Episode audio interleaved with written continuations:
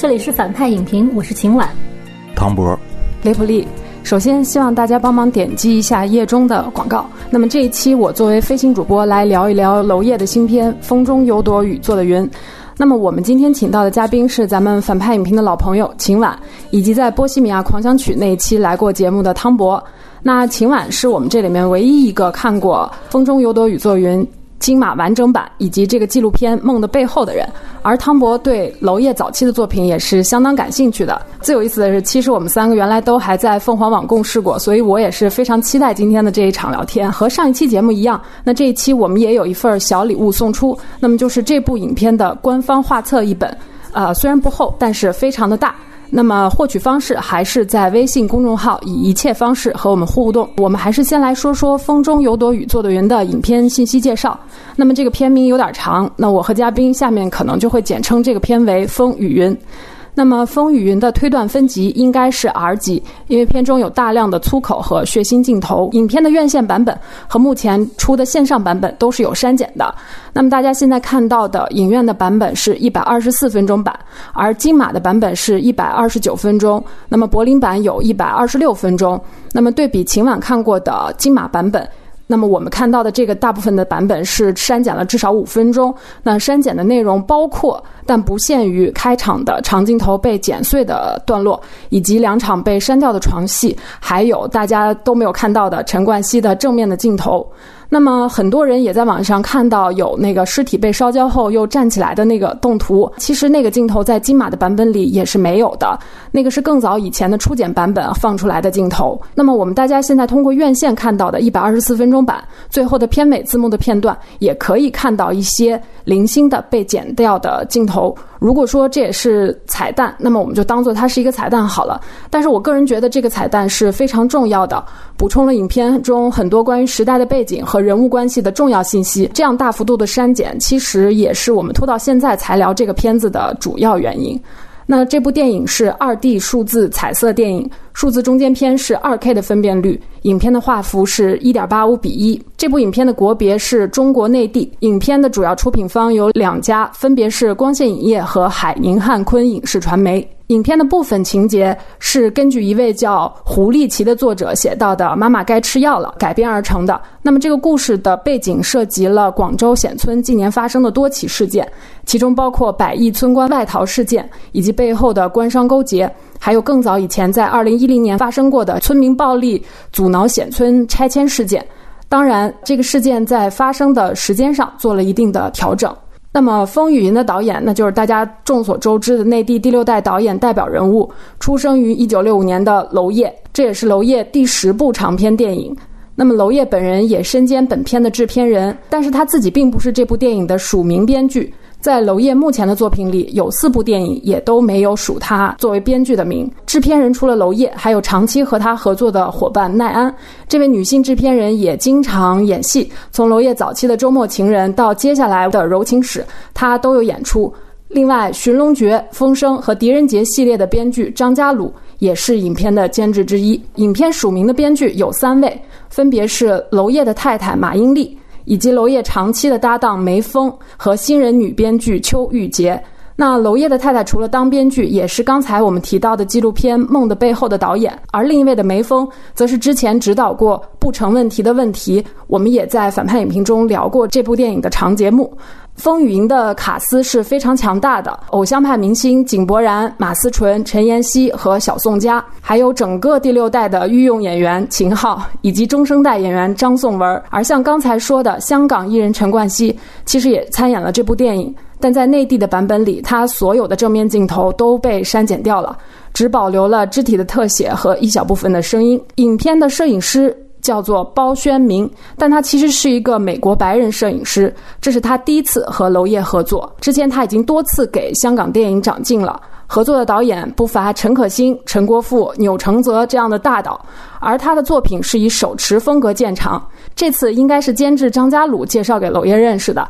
那么他长进的《寻龙诀》和《风声》也都是张家鲁的编剧作品。《风雨云》的配乐我们要特别说一下，这部影片的部分音乐素材来自2018年初突然去世的冰岛著名音乐家约翰·约翰逊，他生前也是顶级大导演维伦纽瓦的御用配乐。他也曾经担任娄烨《浮城谜事》和《推拿》的配乐。而影片的另外一位配乐叫霍纳斯·科尔斯特鲁普，相对来说名头就小了很多。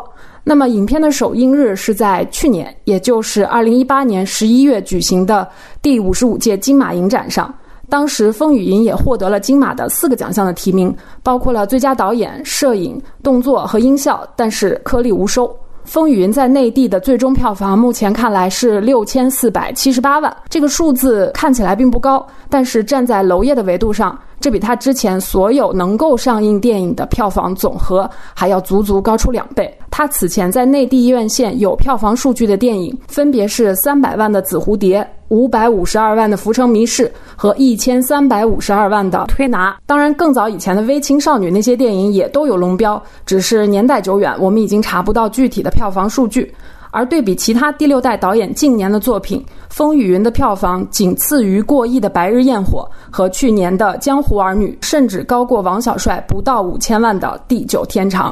最后，我想说一句，影片到我们录节目为止还没有出港台完整版资源，而包含影片大量删减片段的花絮纪录片《梦的背后》也没有资源。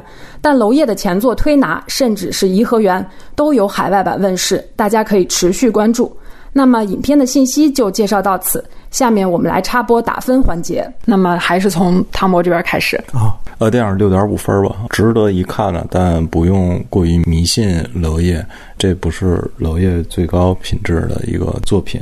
我觉得对中国现实题材有有所兴趣的人都应该看看吧。然后，其实你能看到中国这影视行业对现实题材的能力的现状，就是有电影之外价值的。我打的是七分，我觉得在娄烨整个的电影的序列里，他确实不是排在比较前列的，因为确实他有跟很多东西有关系嘛。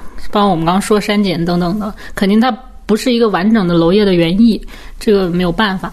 然后推荐的话，我觉得肯定他的影迷还是可以推荐这个电影。它其实没有什么太大的门槛，就是它其实从剧情上来说，普通观众其实还是能比较容易的接受的。也是希望大众都可以去看一下吧。那么我自己给这部电影打的分数是六点五分，五点五分给到这个故事，另外有一分给到娄烨导演的。勇敢、坚毅和承担。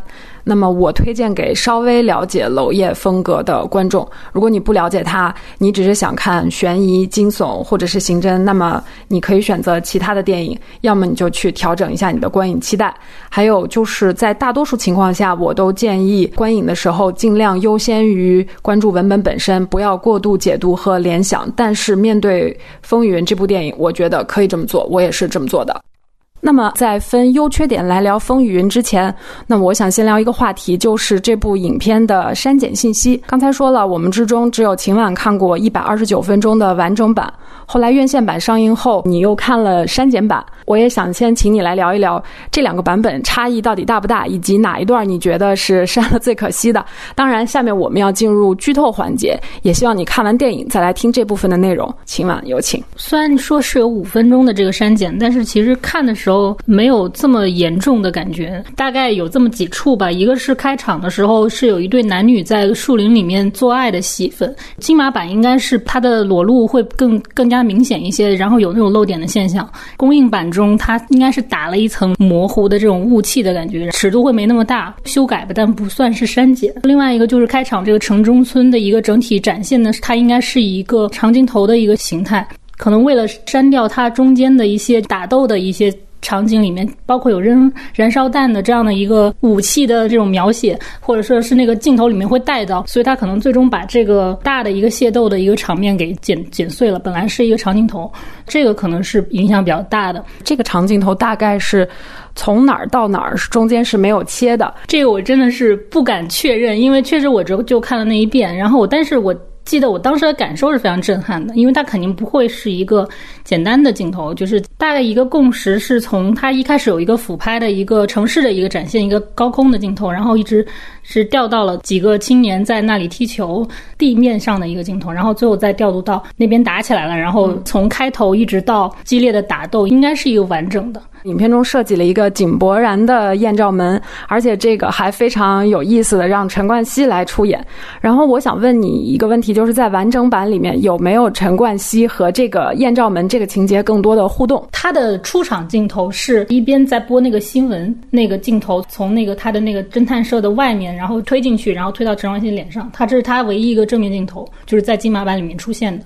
就说明他在看那个新闻，所以你要这么理解也可以。还有一个就是陈冠希这个侦探所的那个助手，就是那个瘦仔，然后被卷了那个保鲜膜死掉。然后，但是我现在在这个版本里面看到的不是非常的清楚，我想跟你求证一下，那完整版他这个死亡细节是什么样？他应该没有展现就是凶手是谁，直接跑进去一看他就已经死了，知道就是肯定是有人来来破坏过。那就这个细节跟我们现在看到的差别不太大。他的这个角色其实整。整体上来说，他就是跟着井柏然一起查案的这么一个形象，而且他当年跟井柏然的父亲是同僚关系，然后他们是认识，所以他才会帮助他。陈冠希在《梦的背后》里面，你能看出他其实拍了很多戏，包括我们现在能看到的这个版本里面的这些戏份，其实他肯定是有正面镜头、正常的一个镜头的。但现在不是都是把他的画面删掉，只剩声音嘛？所以在《梦的背后》里面，就是他主要呈现了一段吧，就是。陈冠希跟这个现场工作人员发飙的这么一段，说那个挺有意思。那个就是我们也没想到他的纪录片里愿意放出来，不知道陈冠希本人有没有看到过。就是他好像是现场的，应该是一个类似副导演还是个现场导演这么一个工作人员，可能跟他就是不太对付。然后他在现场就会指导陈冠希，就是说，比如说你这样不行啊，或者是类似这样的话。然后陈冠希当时就。发飙了，就是说，就是你有什么资格来指指点我演戏，或者是你怎么说不行？他们就现场就发生了一些冲突，就把整个过程给记录下来了。娄烨的感觉好像就是也没办法，就这样吧，就 就娄烨拿陈冠希没有办法是吧？之前也听过一些小道消息，就娄烨也可能有点后悔找他来演吧，现场不太顺利，然后他可能他们也也把这个放到纪录片里面给大家看，对。那你这么一说，我更加期待这个《梦的背后》这个纪录片了。还有一个就是我个人的疑惑啊，就是我现在看到这个版本，宋佳他到底有没有精神病？他是被精神病，还是说他本身就有遗传性的这种？这个在完整版里有没有更清晰的交代和落实呢？我觉得我们看那金马版都不能叫完整版，因为确实我刚刚也提到《梦的背后》里面，它里面有很多就是创作过程，包括他们围读剧本什么的。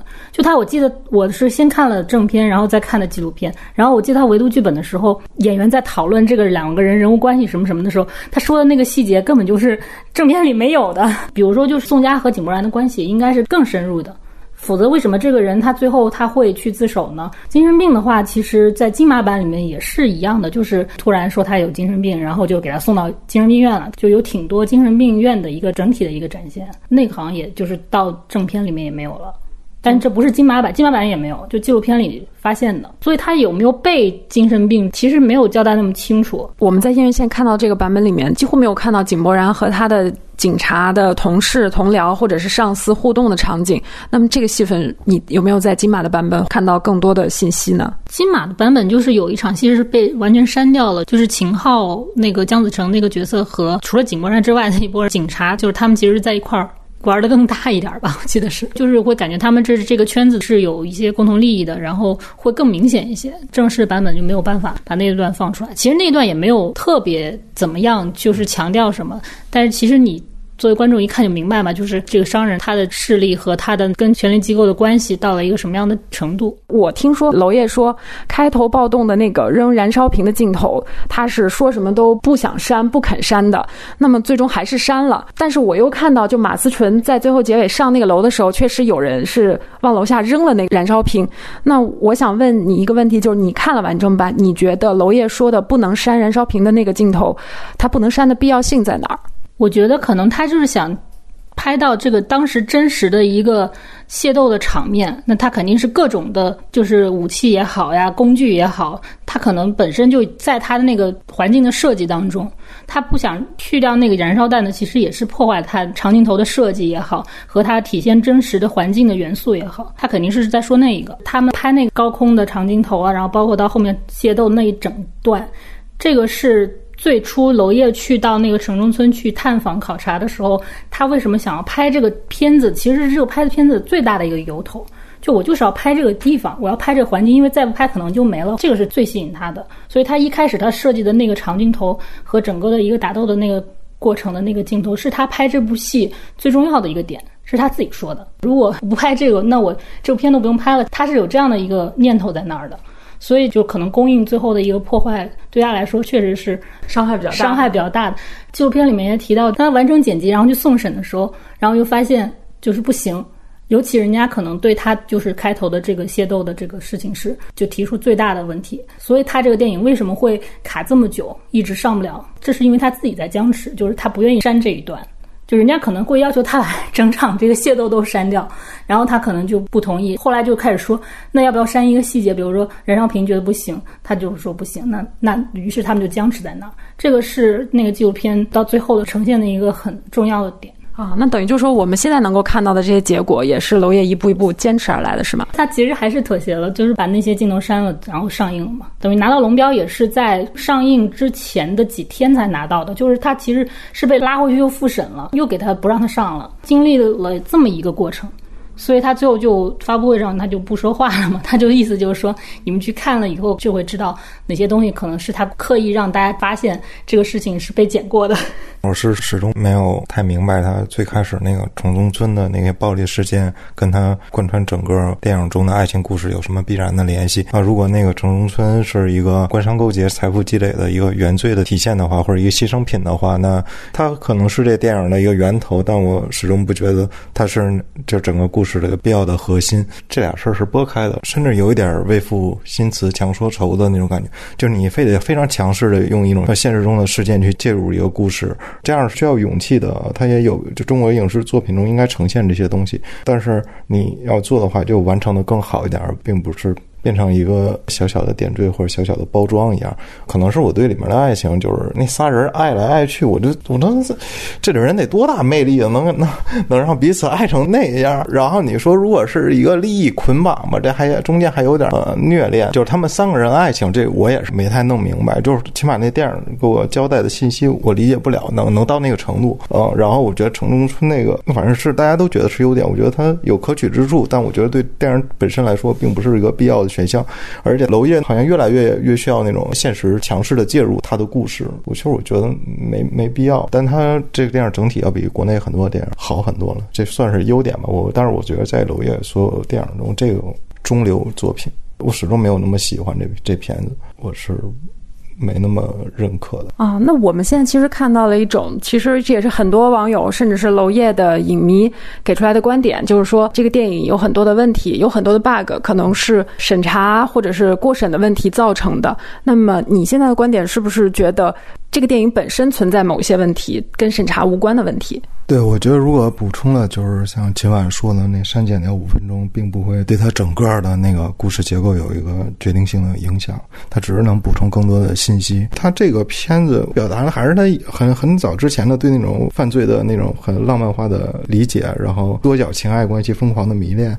我觉得这是他一以贯之的东西。城中村这事儿，我觉得其实是有有一点多余吧，有在他故事中有一点多余，但这个也是他一以贯之的东西。就是娄烨一直。如此，就现实事件一直不是他要表达的一个重心，他可能就是一个小小的坐标，从那个物理空间和时间上去扩展，然后再以这样一个人在一个大一个某一个时代背景下显得更加渺小无助吧，就那个是重要的，而那个事件本身仅仅是一个发散的一个原点而已。刚才我特别喜欢你那个问题，你说那谁宋佳是被精神病还是精神病的？就是当时我考虑过这事儿，我如果以娄烨他想对现实做出一点回应和表达的话，那他一定是被精神病的。特权阶层之间互相的。报复吧，这个是一个常用的一个手段嘛，向弱者开刀嘛。像这个，我觉得还是让我觉得有一点力量的。城中村那个始终不觉得震撼，以前也有一些同事也都接触过，还 还在那边住呢，没觉得他有那么值得被称赞。那么现在我也看到网上有些说法，说这个片子剧情本身就存在大量的 bug，包括硬巧合、说不圆的地方。那你是怎么看待这些点呢？故事的缺点，这个是没有什么值得否认的吧？娄烨其实他不太擅长吧？他之前做的所有的犯罪都是非常非常天涯化的犯罪，你只是把故事写得更长一点，然后你带入的那个同谋更多一点，那你还是那就相当于你的跟帖更多一点，但你还是天涯里混的。但不是说天涯不好，我喜欢天涯。对我一直觉得他对暴力和犯罪有特别浅显的认知，这也是一直在他那层面是没有提升的。嗯，他过于浪漫化的那种想象嘛。你刚才说到天涯，非常有意思的是，这次《风雨云》的改编《妈妈该吃药了》本身就是一个知乎的帖子，包括他之前那个《浮城谜事》也是从天涯上面改编的。然后我还有一个问题，其实也是想问问汤博，汤博其实是一个资深的媒体人，我也想问问你，就这个影片中展示出来的这个媒体的全知全能，不知道你怎么看？不管是说呃井柏然这个艳照门被爆出来，媒体的这个迅速的反应跟拍，然后包括后来要满街打斗之后，媒体迅速的这个报道揭发，我不知道就是在我们当下这个政府全面控负的这个舆论环境下，你觉得这个细节你看了以后是什么感受？这两处只是一个闲笔吧，并不是他有意的要反映一下中国媒体报道的现状，那就是一个剧情需要推动的一个起承转合的作用。而且艳照门和那个井柏然警察这事件，我觉得是可能现在的管控对这这两个领域并不是那么严吧。那尤其前者，这是相对能在调查报道中出好作品的两个口子。好，那么我们现在把这个话筒交给秦婉。我觉得优点的话，就是它还是。挺延续娄烨之前的风格的，因为其实一开始放出来的消息说娄烨要拍一部商业片，就包括你说张家鲁他们的加入，其实是为了给他提供更多商业元素的把握。但是你会发现，最后我们看到还是一个很娄烨的电影。对于他自己来说，他的审美风格是一以贯之的。就是作为他的影迷来说，看到这个就是一个挺大优点，没有突然变成另外一个状态，照样都是这个用手势摄影去营造人物的这种失重感，给大家提供一个焦灼不安的一个情绪吧。最重要的是让大家感受到这个事情的乱局，不管是人物关系的伦理上的一些混乱，再加上背后的罪恶带来的一种乱，他其实是用他的一个电影的表现手段去把这个情绪给提升出来，让大家去感受到这一点嘛。我觉得这个还是他。就是一直以来的一个优点。虽然刚 汤姆也觉得说，可能开场城中村的这段他跟那个没有什么关系，但他自己也讲到了，他其实就是一个这个事情的一个由头。就你怎么牵出来，让我们去关注这个背后的这几个人物。所以我觉得开场你越激烈、越惨、越真实的话，其实会更好的进入这个故事。那我们也知道你经常在反派影评中聊这个演员的表演的问题。那么之前反派有一个嘉宾正好和某一位得过金像奖影后的演员一起看了这部电影。这位影后出来之后，他就说所有演员里面张颂文演的最好。他是这么评价：他说，你看烧尸体的那场戏，秦昊和宋佳在飙戏，只有张颂文真正的在看尸体。那么。你是怎么看这个片子里面的表演？如果说最好的话，我觉得是宋佳跟张颂文吧。宋佳的话，我觉得这个角色是非常适合他的，就是他的那个气质给我的感觉，他就是需要那种，比如说有点狂乱的呀，然后有一些在那个疯狂的边缘的呀，凌乱呢，脏兮兮啊，有一点就是那种感觉，然后带出来一种性感。这个女演员气质是这样子，然后这个角色非常的适合她，其实是她这么久以来综合的一次实力的展现吧。不管是她年龄跨度，还有她几个阶段她的戏剧张力。再加上是他得跟三个男人是那种又乱，然后但这每个人他又是有差异化的，所以其实他的角色是挺难的。再包括他就有一个精神病院疯狂的一个状态的一个呈现，所以其实他拿到的点是挺多的。然后张颂文的话，我觉得大家这次基本上都是一片赞誉嘛，因为他确实非常像那个角色，他一出场他就立马就立住了。这个演员他饰演一个有点阳痿感的人物形象，他经常是演这样的形象。他有几场戏都绝对会注意到他，就比如说年轻的时候，他们三个人在跳舞，他就不是很懂，他就在模仿，有点蠢蠢的感觉。这个点是特别准的，所有人都会被他的那个样子给吸引到。但那个时候的秦昊跟宋佳其实是反而是大家都常见的嘛，就是他们俩本身就那样，就很容易被张颂文吸引。包括他家暴啊，大家可能会以为家暴男一定都是那种五大三粗或者说很强壮的那种样子。其实很多的家暴，他之所以能家暴，他其实是一个懦弱的体现。所以他就是完全是把那种懦弱就报复在一个比他更弱的女性的身上，那个状态也是很准的。演的最好的话，最出彩的可能是他们两个。那井柏然这一次呢，大家会很期待的。但是这一次不知道是因为他表现的原因，还是呈现的原因，肯定是有一些删减的。比如说他跟宋佳和马思纯应该都有一场床戏，但是你最后都没有多少。他自己也讲过，就是说他自己不能够放开在拍这个戏的上面，他跟娄烨也有一些小的争执啊什么的。我们最后也发现，可能也没有放出来。我怀疑可能就是拍了，可能也不太好，或者是因为什么原因就删除了。这个其实是对他来说挺可惜的吧，因为娄烨他的要求就是演员要在镜头下，在这个故事当中生活，他要求你是一个生活状态，他要求你不化妆，要求你平时什么样就什么样。所以不管是暴力的展现啊，性的展现啊，他其实是没有什么掩饰的。对演员要求就是这样，这个是一个很好的一次训练。我觉得他可能没有抓住这次机会，但是即便是如此。他的下一部戏是后来的我们，其实你会感觉到他的表演成熟了很多。就即便他完全没有打开过，但是他也开了一半的窍。其实你是能发现这一点的。OK，那么下面我来聊聊这个片子，我觉得是优点的地方。我觉得时代还有城市作为一个角色，在这个片子中都开口说话了。那么这个故事本身是非常复杂的，而且是一个都市奇情内核加黑色电影类型外壳，而且还涉及了很多的刑侦戏份。那确实如秦晚刚才所说。呃，一上来体量就是非常大的。这个影片的呃观看方式，其实从它的利益来讲，是需要你结合时代以及人物的身份去理解这个故事的。我觉得在这个叙事策略之下，我觉得影片中展示出来的广州这个城市的地理环境和这个时代背景是没有被浪费的。那么这个故事发生从一九八九年姜子成离开广州，然后到了整个这个故事结束结案，影片中有非常明确和确凿的时间线。那么这个地点也是可丁可卯，就是广州，然后事件就是城中村改造。那么这个故事发生在这个珠三角沿岸经济非常发达的地区，我觉得比娄烨拍摄的南京更加有存在感。那么，如果你把这个故事的主线结合这个时代背景去解读，那么娄烨想要讲什么样的东西，也就体现了出来。呃，其实我们也可以看到，在中国的电影里面，有一类就有一个地域存在感是非常强的，就是东北。我们看到很多以东北为背景的电影都有特别鲜明的地域特色。那么，我觉得这个是我在中国荧幕上看到的非常有存在感的城市角色。除了东北之外，我们还可以看到另外一个。关于广州，所以我觉得时代背景在这个片子中是没有被浪费掉的。其次就是，我觉得娄烨这次的视听表达，我个人还是非常满意的。首先就是手持本来就是娄烨的一个个人特色，是他一以贯之的用来表达人物情绪和心理展示的工具。但是我在这个片子里面格外注意的是那些航拍的高速公路、高楼大厦和城中村的那个俯瞰的镜头。我在看这种镜头的时候，我会想，我们所处的这个时代发展建设的成果是什么？那么是 GDP，是基础设施建设，是高楼大厦，是高速公路，是城市。化，那么我们这个时代发展所必然要付出的代价又是什么？那么这个时候就由航拍的大全景切到了手持，我觉得手持和特写就是娄烨想要交代的，我们所要付出的。代价是什么？特别是在那场车内打斗戏结束，就是宋佳开着车载着连阿云的尸体在高速公路上行驶的那个镜头，我觉得这种两个极端景别的迅速的切换，在我看来是非常有所表达的。我看这样子的镜头也是非常有感受，而且这个片子的剪辑绝对是一个亮点。它在两个时空的这个闪回，有的时候就是在一个场景下并没有剪，然后另外一个人物出现，时间就转了过来。那么其实这种转场的方式也是。只有在广州这种城市才能完成的。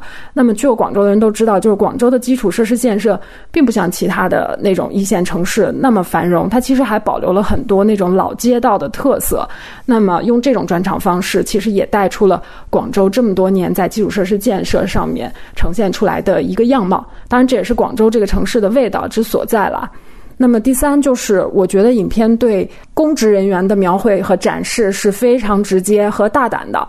我们在《江湖儿女》中，我们可以看到，就是兵哥和巧巧这一对情侣被抓的时候，他最大的罪名是什么？是持枪，而且是在他们春风得意马蹄疾之际，马上因为持枪被捕了。被捕之后，《江湖儿女》里面除了狱警这样符号化的公职人员，并没有任何一个国家公职人员正面出场。而江户一直是中国文人用来藏身的一个虚拟的法外之地。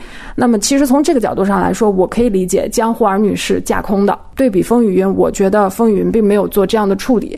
井柏然饰演的这个角色就是警察，可丁可卯的警察。老唐是拆迁办主任，所有的车的车牌是实名的月字开头，这本身就表达了作者的一种立场和他的一个真实的观念。从这个角度，我是非常认可的，而且我。真的是很久都没有在电影里面看到堕落的、无所适从的国家公职人员形象出现。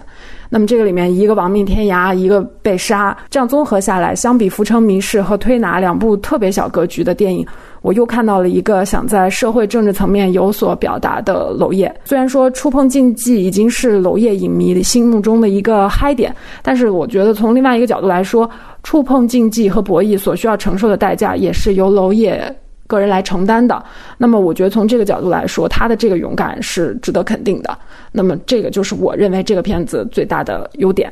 现在来交换一下立场，请汤博来先聊聊这部影片的优点。我其实还挺同意你说，就是他有些个人的一些思辨，其实是通过他的镜头语言是也是有体现的。这点其实比好多国内导演要好嘛，因为他们只能提供一个概念，视听语言是完成不了这种概念的这个传递的。二是你说那种时代和城市地区没有缺位，我觉得可能。算是它的特点吧，不能算是它的优点。那拍南京其实和上海拍的也有一种很侵入骨子里的那种味道在。广州是他拍的唯一一部吧，是吧？我是觉得他有体现出广州东西，但是不是说他对广州多么了解，是他一直以来对那种城市的那种细节和城市的脉络有着天然的敏感，那是与生俱来的。他作为导演行业给他的一个特权，他甚至可以滥用的这种权利，这可能也后天很难捕捉到嘛，因为那是一个就很细腻的、有点难以名状的那种感知嘛。这是他有的。最后，我觉得还是有勇气吧。中国导演面对现实题材的时候，真的是要触碰到一些更坚硬的东西。但我不觉得这些会为他的电影本身加分多少。但是至少你提出了你的想法和你对这件事情的态度。作为公众人物，他不是 KOL，这他真的是一个明星导演嘛？所以这个事儿对于他那个行业来说挺不容易的。显村那边你去过吗？就是广州的城中村，你觉得这种强拆是不是经常会看到的？以及你觉得显村这个事件有没有什么特殊的？的地方，我我没去过那显村，但我做过这个稿子，所以我说我对那地儿并不陌生。所有的城中村都有点像九龙城寨，你知道吗？就是它像一个平行的王国，但是在中国的这种社会结构下，它不可能完全独立，但它是一个相对小小密一个社会。我我一直对那种群体是有兴趣。然后第二个问题是什么来的？就是你觉得显村这个事件有没有什么特殊性？强拆是一种普遍性的事儿吧？就是可能除了在北北京、上海不能这么干嘛？我有个同学就是拆迁办的，就在那整个环境没有任何人是可以清白的。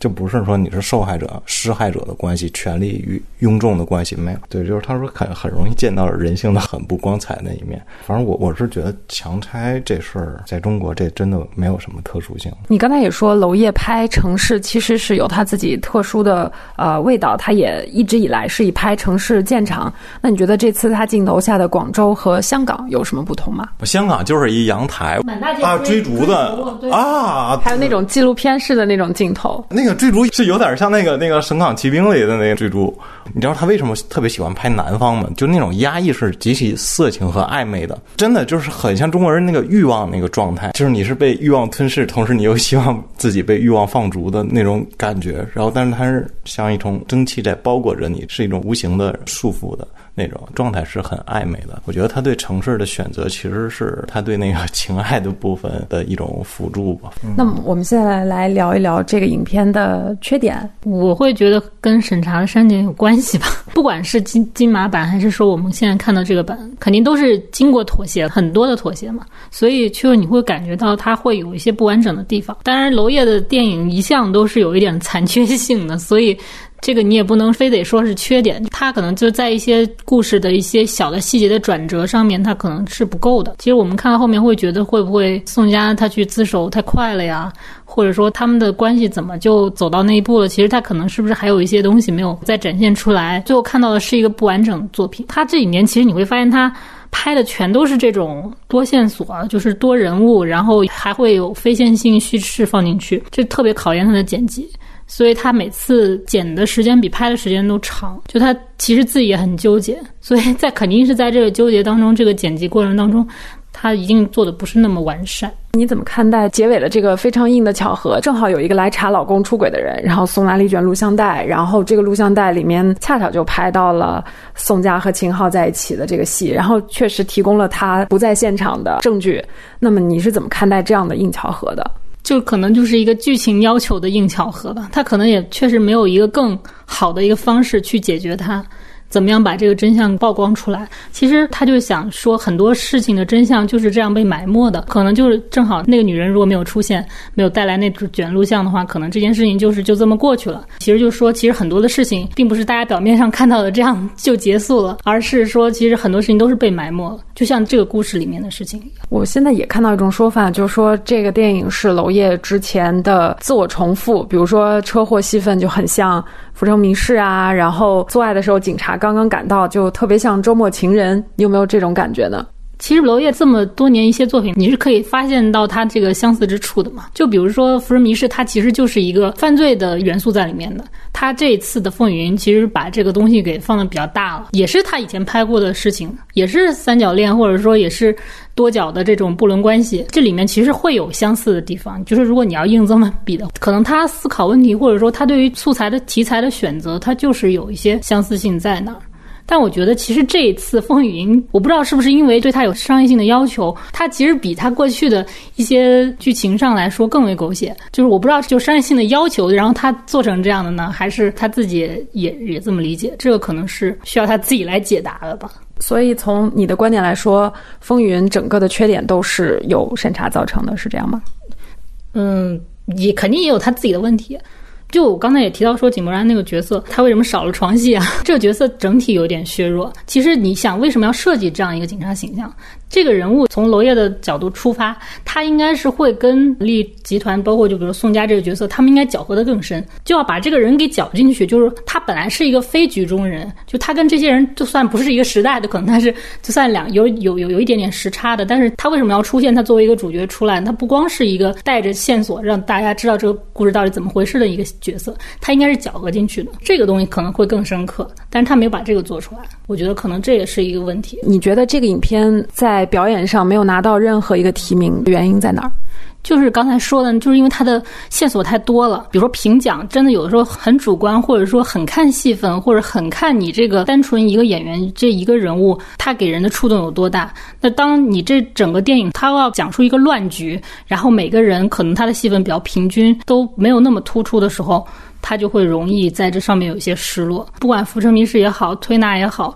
都是有这个问题，因为人物太多了，就他分散了之后，他不太容易把某一个人凸显出来，然后在评奖上他就是吃亏的。我觉得总体而言。这部影片是一个在类型化和个人表达中间有了太多这种游移的电影，它有很多夹生的成分。首先从通俗叙事和类型化层面来讲，就有很多 bug。现在大家也提到了很多方面，比如硬巧合过多。张颂文和马思纯的那个吵架的当天，正好就赶上了强拆。包括在井柏然的戏份里面，所有的刑侦取证动用的手段，我觉得是非常简单和不太有技术含量的。其实。故事讲到最后，就是装了一个窃听器，并且让他在警队的内应打了一个电话。我觉得看多了这种类型的观众肯定会不满足的。然后还有就是井柏然从马思纯的房间里面走出来，警察在下面停着车，他是如何脱逃的？那么我觉得从类型和通俗叙事层面，观众肯定希望这个里面有一场打斗、追逐，或者井柏然作为主角，他有什么开挂的地方，怎么就逃出去了呢？压根儿也没有交代。还有就是我一直不知道这个私人侦探所的存在意义是什么，除了他给井柏然提供了这个 M P 四的监听设备之外，我觉得他主要的。功能就是为了让陈冠希出场，以及我最大的迷惑是那辆样板车为什么会失控？难道开车的人恰好是姜子成本人？然后他。放下了方向盘过来和井柏然打斗，才导致这辆车翻的吗？所以这一切都在快速的剧情推进和众多的复杂的线条中被掩盖过去了。等你冷静下来想的时候，哎，会觉得有很多的问题。还有一个就是让我最大不能忍的地方吧，就是影片最大的悬疑点是小诺杀了老唐，而所谓这个惊天的大秘密，在影片的前半段。我看到小诺的博客以及那个秘书提供了那张小诺在楼道里黑暗的照片的时候，我就已经知晓了，因为那张照片即便是黑咕隆咚的，肉眼可见那就是马思纯啊。这个是道具上面的一个问题，以至于后面井柏然通过监控还加了非常紧张的配乐，然后揭秘这个惊天大秘密的时候，我脑子里想的全部都是为什么会这么巧合？为什么要来捉老公出轨的呃人会提供这么一个录像带？所以我觉得这些处理已经不仅仅是草率了，甚至我可以说他是类型上的不及格。那么从人物上来讲，我非常认同秦晚刚才说的，井柏然的角色是。没有立柱的，他不仅是在很多处理上是有光环的，他始终坚挺、屹立不倒，最后甚至得到了警队的嘉奖。那么，在黑色电影这个类型角度，他的堕落也仅仅是和两个涉案的女性发生了关系，而且这两场戏还都被剪掉了。那么，他的前史继续父亲的调查，我只能说他这个动机是说得通，根本谈不上黑色电影男主角的那种魅力。嗯，很多人就拿这个影片和《唐人街》来做对比，我觉得从类型完成度上根本就没有可比性。唐人街的那个结局是震撼的，那里面的大 boss 是不用下场和主人公缠斗，他的恐怖感也是带出来的。那里面的蛇蝎美女，不管从美艳程度，还是从她的表演，还是从她最后的结局的揭示，都比《风雨云》要精彩的多。尤其是这里面姜子成居然亲自下场和井柏然打斗，导致翻车，这个我觉得是非常 非常让我不能接受的点。那么又有人说啊，那你拿波兰斯基和娄烨对比是不公平的。那么我们就扯出另外一个，就是《白日焰火》。我觉得井柏然这个角色远远不及《白日焰火》里面廖凡的那个角色。就《白日焰火》里面那个角色，他这个人物所有的挣扎和执念都是清晰可见的，而且是非常聚焦的。人物是立得住的，并且也是记得住的。那么井柏然确实如前面所说，这个角色是。失败的，导致井柏然的演技也并没有完全被发挥出来，或者他有没有演技，我也我也看不出来。尤其是关于这个他们这个五口之家吧，这个畸恋的大家庭，两对男女相互交织，包括带进了一个孩子，这个畸恋大家庭的真相的揭示，很多时候是靠闪回来完成的，而且相当多的戏份里，观众是优先于井柏然知道这个信息的，但是呢，编剧又没有给。井柏然设置一个可以让观众在荧幕之外喊说“坏人来了，你快跑”这样的紧张点，那么我是不是可以这样推断？导演根本就是偏爱畸恋这条线，根本就是没有把重点放在黑色黑色电影类型刑侦这条线上，他拼命的想把观众的视点引向这个多角畸恋，这个才是娄烨最想让观众看到的地方。那么出了影院之后，我确实是有嗨点的。但是冷静想下来，类型是不及格的。那你为什么要加这个类型的外壳呢？我虽然是偏爱娄烨的，但是我这次就不强行给他洗白了。对，因为这个也确实。呃，是他一直以来的问题吧。聊到外延环节的时候，会说到这个问题。刚你说侦探社那条线为什么要出现啊？没什么作用。他本来想法肯定是觉得案子最终告破，可能是因为侦探社就是扎一个体制外的这这么一个形象，他们去帮忙辅助，然后把这个事情给解决掉，而不是说是真的体制内的警察做到的。只不过，但是因为他是陈冠希，所以这条线就废掉了。就他其实，在做不做类型片这件事情，他是让他自己在那儿挣扎。可能他就是一个传递情绪很到位的一个。导演，如果你是跟着他情绪走的话，你可能就是不会像像你刚刚说的那样，就是看到每一个悬疑，我觉得他都没有做到位，然后怎么就到了下一条了？你就就会有这样的问题在。我其实也想说一下，就是我出了影院之后的这个嗨感，这个嗨感是从哪儿来？我就仔细想了想，是我终于在中国的电影荧幕上看到了官商勾结的戏份。这个满足了我一种其实很客气的一个心理，我确实是被这个题材的辛辣禁忌刺激到了。但是冷静下来，就类型真的是无法触动我。那么我们就现在就聊聊官商勾结的这条线。其实我们在很多其他政治体制的国家中的影片中，大概可以看到，导演首要的任务是要第一塑造一个邪恶的资本家，第二塑造一波为资本家马首是瞻的政府。但是。放在中国当下的实际情况里，放在中国当下的官商的权力关系里，是否合适呢？是否真实呢？那这就有一个问题，就是这部影片究竟谁是谁的白手套？这个现实的根基够不够牢靠？很多观众其实都是被满足了对官商勾结这个题材的想象。那想象之外，是否也可以仔细想一想这个问题？商人的权利就真的可以大到可以杀掉一个政府官员吗？这个是我想要提出的一个问题。还有一个就是前面看到的这个显村强拆，它其实讲的是官民冲突。那么到最后，这个影片随着伦理线的加入，到最后变成了一个官商冲突。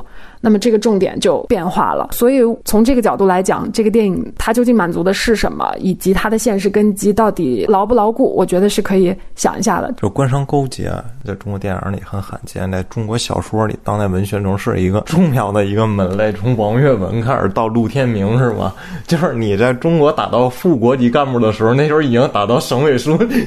这是中国官商小说对官商勾结就各种形式的那种权力寻租啊，和那种白手套的关系是有。有非常鲜活的描写的，当然，它文学嘛，并不是一个主流大众消费品嘛。其实是在电影中是缺位的，在电视剧其实都没有那么缺位。像以前关虎拍的什么《黑洞》《黑冰》啊，你的包括到过去再往，其实大明王朝，其实那就讲一个权力结构的一个中国式权力结构的事情嘛。但尽管是古装剧，那现实影射是非常非常强强大的。我是觉得这个仅仅是在中国。大荧幕上缺席的一种一种风格，包括具体的社会事件，因为可能这个，如果你牵扯到这个东西的时候，真的就是很难卖钱，还有上映的风险。电视剧什么比娄烨讲的深多了，这事儿真的，你就是你要真想知道中国这个权力寻租、这个官商勾结这事儿，看看社会新闻，就看看电视剧，就再看看以前小说，看看我们官员那些话术，就中国这驭人之术，这娄烨是。没有现实精彩是这意思吗？对，娄烨是对好多事儿很敏感，但他一直是他的敏感都转化为一个更浪漫的想象，就是他那些是。类型化的商人和官员表现上都是自洽的，但他就是内在的那个推动力，其实并不是娄烨能捕捉到了。官员包括他们狼狈为奸、与虎谋皮这种，就是那种情感嘛，娄烨永远找不到那种情感的。但是他在表象上，他是非常敏感的，知道哇，什么东西可以刺激官员，哪些东西是他们最隐秘的部分，但我拿出来就大家马上就能 get 到。娄烨这方面能力特别强。我同意，我是觉得可能是在做这个类型的时候，顺着西方的那个类型就走了，所以没有仔细想清楚，在中国官和商的权力结构究竟应该是什么样的。在这个暴动的时候，政府这边的带头人命丧现场。不管是政府还是开发商，肯定会借势制造舆论，然后顺势完成强拆。从逻辑上来讲，也是这么操作的。但是这部影片后面官民的矛盾就丝毫没有变化。字幕有说到这个民众得到了安抚，所以说就是这个东西是，我觉得是没有办法回避的一种避重就轻吧。就他真没法拍，你这个都过不了审，你别说再往下，就是再走深一点，或者说再怎么样。其实我是觉得。这一次，这这就《风云》整个上映这个过程这件事情，我觉得其实需要跟大家去传达一点，就是很多人不懂，不太懂娄烨，就是他觉得娄烨每次都是出来一出来就什么怎么过不了审了，然后上不了了，然后就开始就就有各种的言论出来，大家就觉得他是一个总在那个审查边缘试探的一个敏感人物。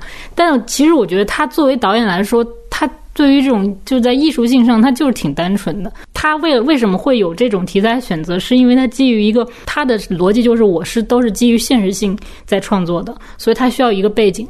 但是他感兴趣跟最终呈现的，往往都是那些这个是社会事件下的人性和这种人物关系。他是喜欢拍人和拍欲望的这么一个人，这么一个导演。他是以这个为他真正的一个主体核心的。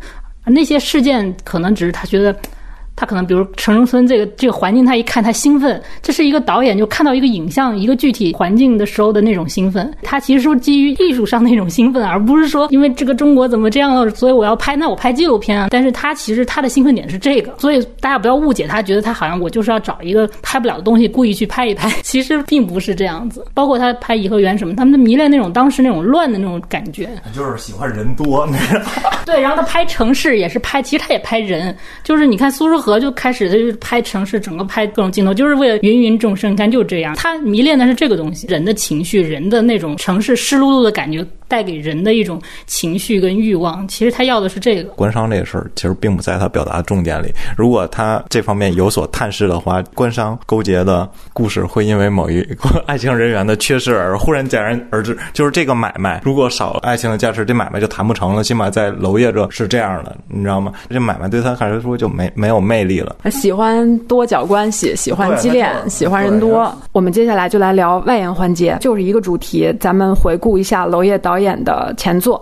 那么我现在先抛出一个问题，就是在刚刚公布的今年戛纳的片单里，娄烨的新作《蓝星大剧院》没有入选，而娄烨上一次入围戛纳主竞赛单元还是十年前的《春风沉醉的夜晚》。那娄烨从早期绝对的戛纳嫡系导演，到现在十年无缘戛纳主竞赛，大家觉得原因是什么？那么从娄烨这几年的作品呈现来看，大家觉得问题主要出现在哪儿？我们先请经常去戛纳的秦晚来聊一聊这个。自从我去戛纳之后，娄烨，娄烨就入围的是一种关注，然后后来就没有了，没 有没有，根本就瞎说，就是挺遗憾的吧。其实就是《浮城谜事》作为一个分界点吧，因为它从那一步开始，它其实是有，你不能说商业诉求或者什么，它其实放入了很多。大家大众认为就是比较感兴趣的那种题材，比如说这个里面它就是一个二奶的那个男性的那么一个家庭多次出轨的这样的一个，它成为它是一个天涯热贴的改编，它其实本来就是从一个。相对来说，大众倾向的一个题材中去选材的，对于他们来说其实是个冷门。因为之前娄烨像娄烨拍，比如说像颐和园的题材，这些东西其实对于戛纳来说是很愿意接收的。那但是你到了一个就是讲一个家庭的三角关系啊等等的这样的以此出现的一个犯罪事件，对于戛纳来说，他会想当然的认为它是一个偏剧情片的一个作品，所以可能其实那个时候他就已经调低了他的。入围的一个进入了一个一种关注单元嘛，再到后面的时候，因为推拿其实入围的是柏林的主竞赛，所以其实相对来说也没有太就是差差的太多，可能但是戛纳当时我记得娄烨给我解释过，就说为什么推拿是来了柏林 这个事情，就是它是一个国际发行的一个选择，就是他可能正好他做完的时间就是比较适合去柏林，那就去了柏林。对于他们来说是这样子的，可能很多时候确实也是一个时间上的。影响吧，它中间还有一部电影是《花》，它其实入围的是威尼斯日单元，都不是地平线。那部电影它是一个比较偏向就是法国投资的一个法国片的感觉。对于娄烨的他本身一个中国身份的那个勾连又不是那么的强。到这一步的时候，因为他的一些删减的拖延，越来越导致就是他不太会去进入好的电影节的这样的一个法眼当中。他这次入围的也是就是柏林的。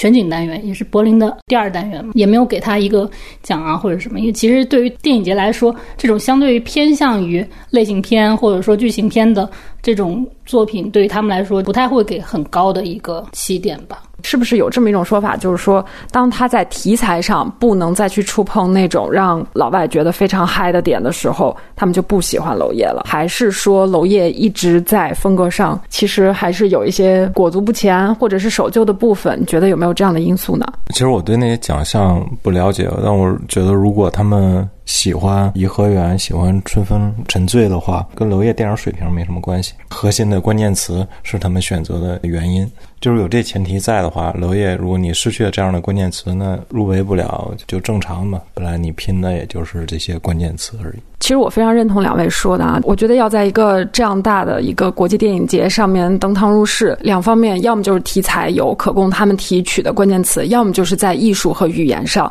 有大踏步的前进。那么我我觉得娄烨在上一个在语言上有所贡献的还是推拿呢。刚才秦阳婉也解答了我这个疑惑，就推拿是因为一个发行的问题，所以最后没有进戛纳。我个人也觉得有没有被戛纳这样的评价体系去褒奖，对于娄烨来说并不重要，而且我。这次看《风云》，我觉得这部电影完全要以着中国的国情来观看。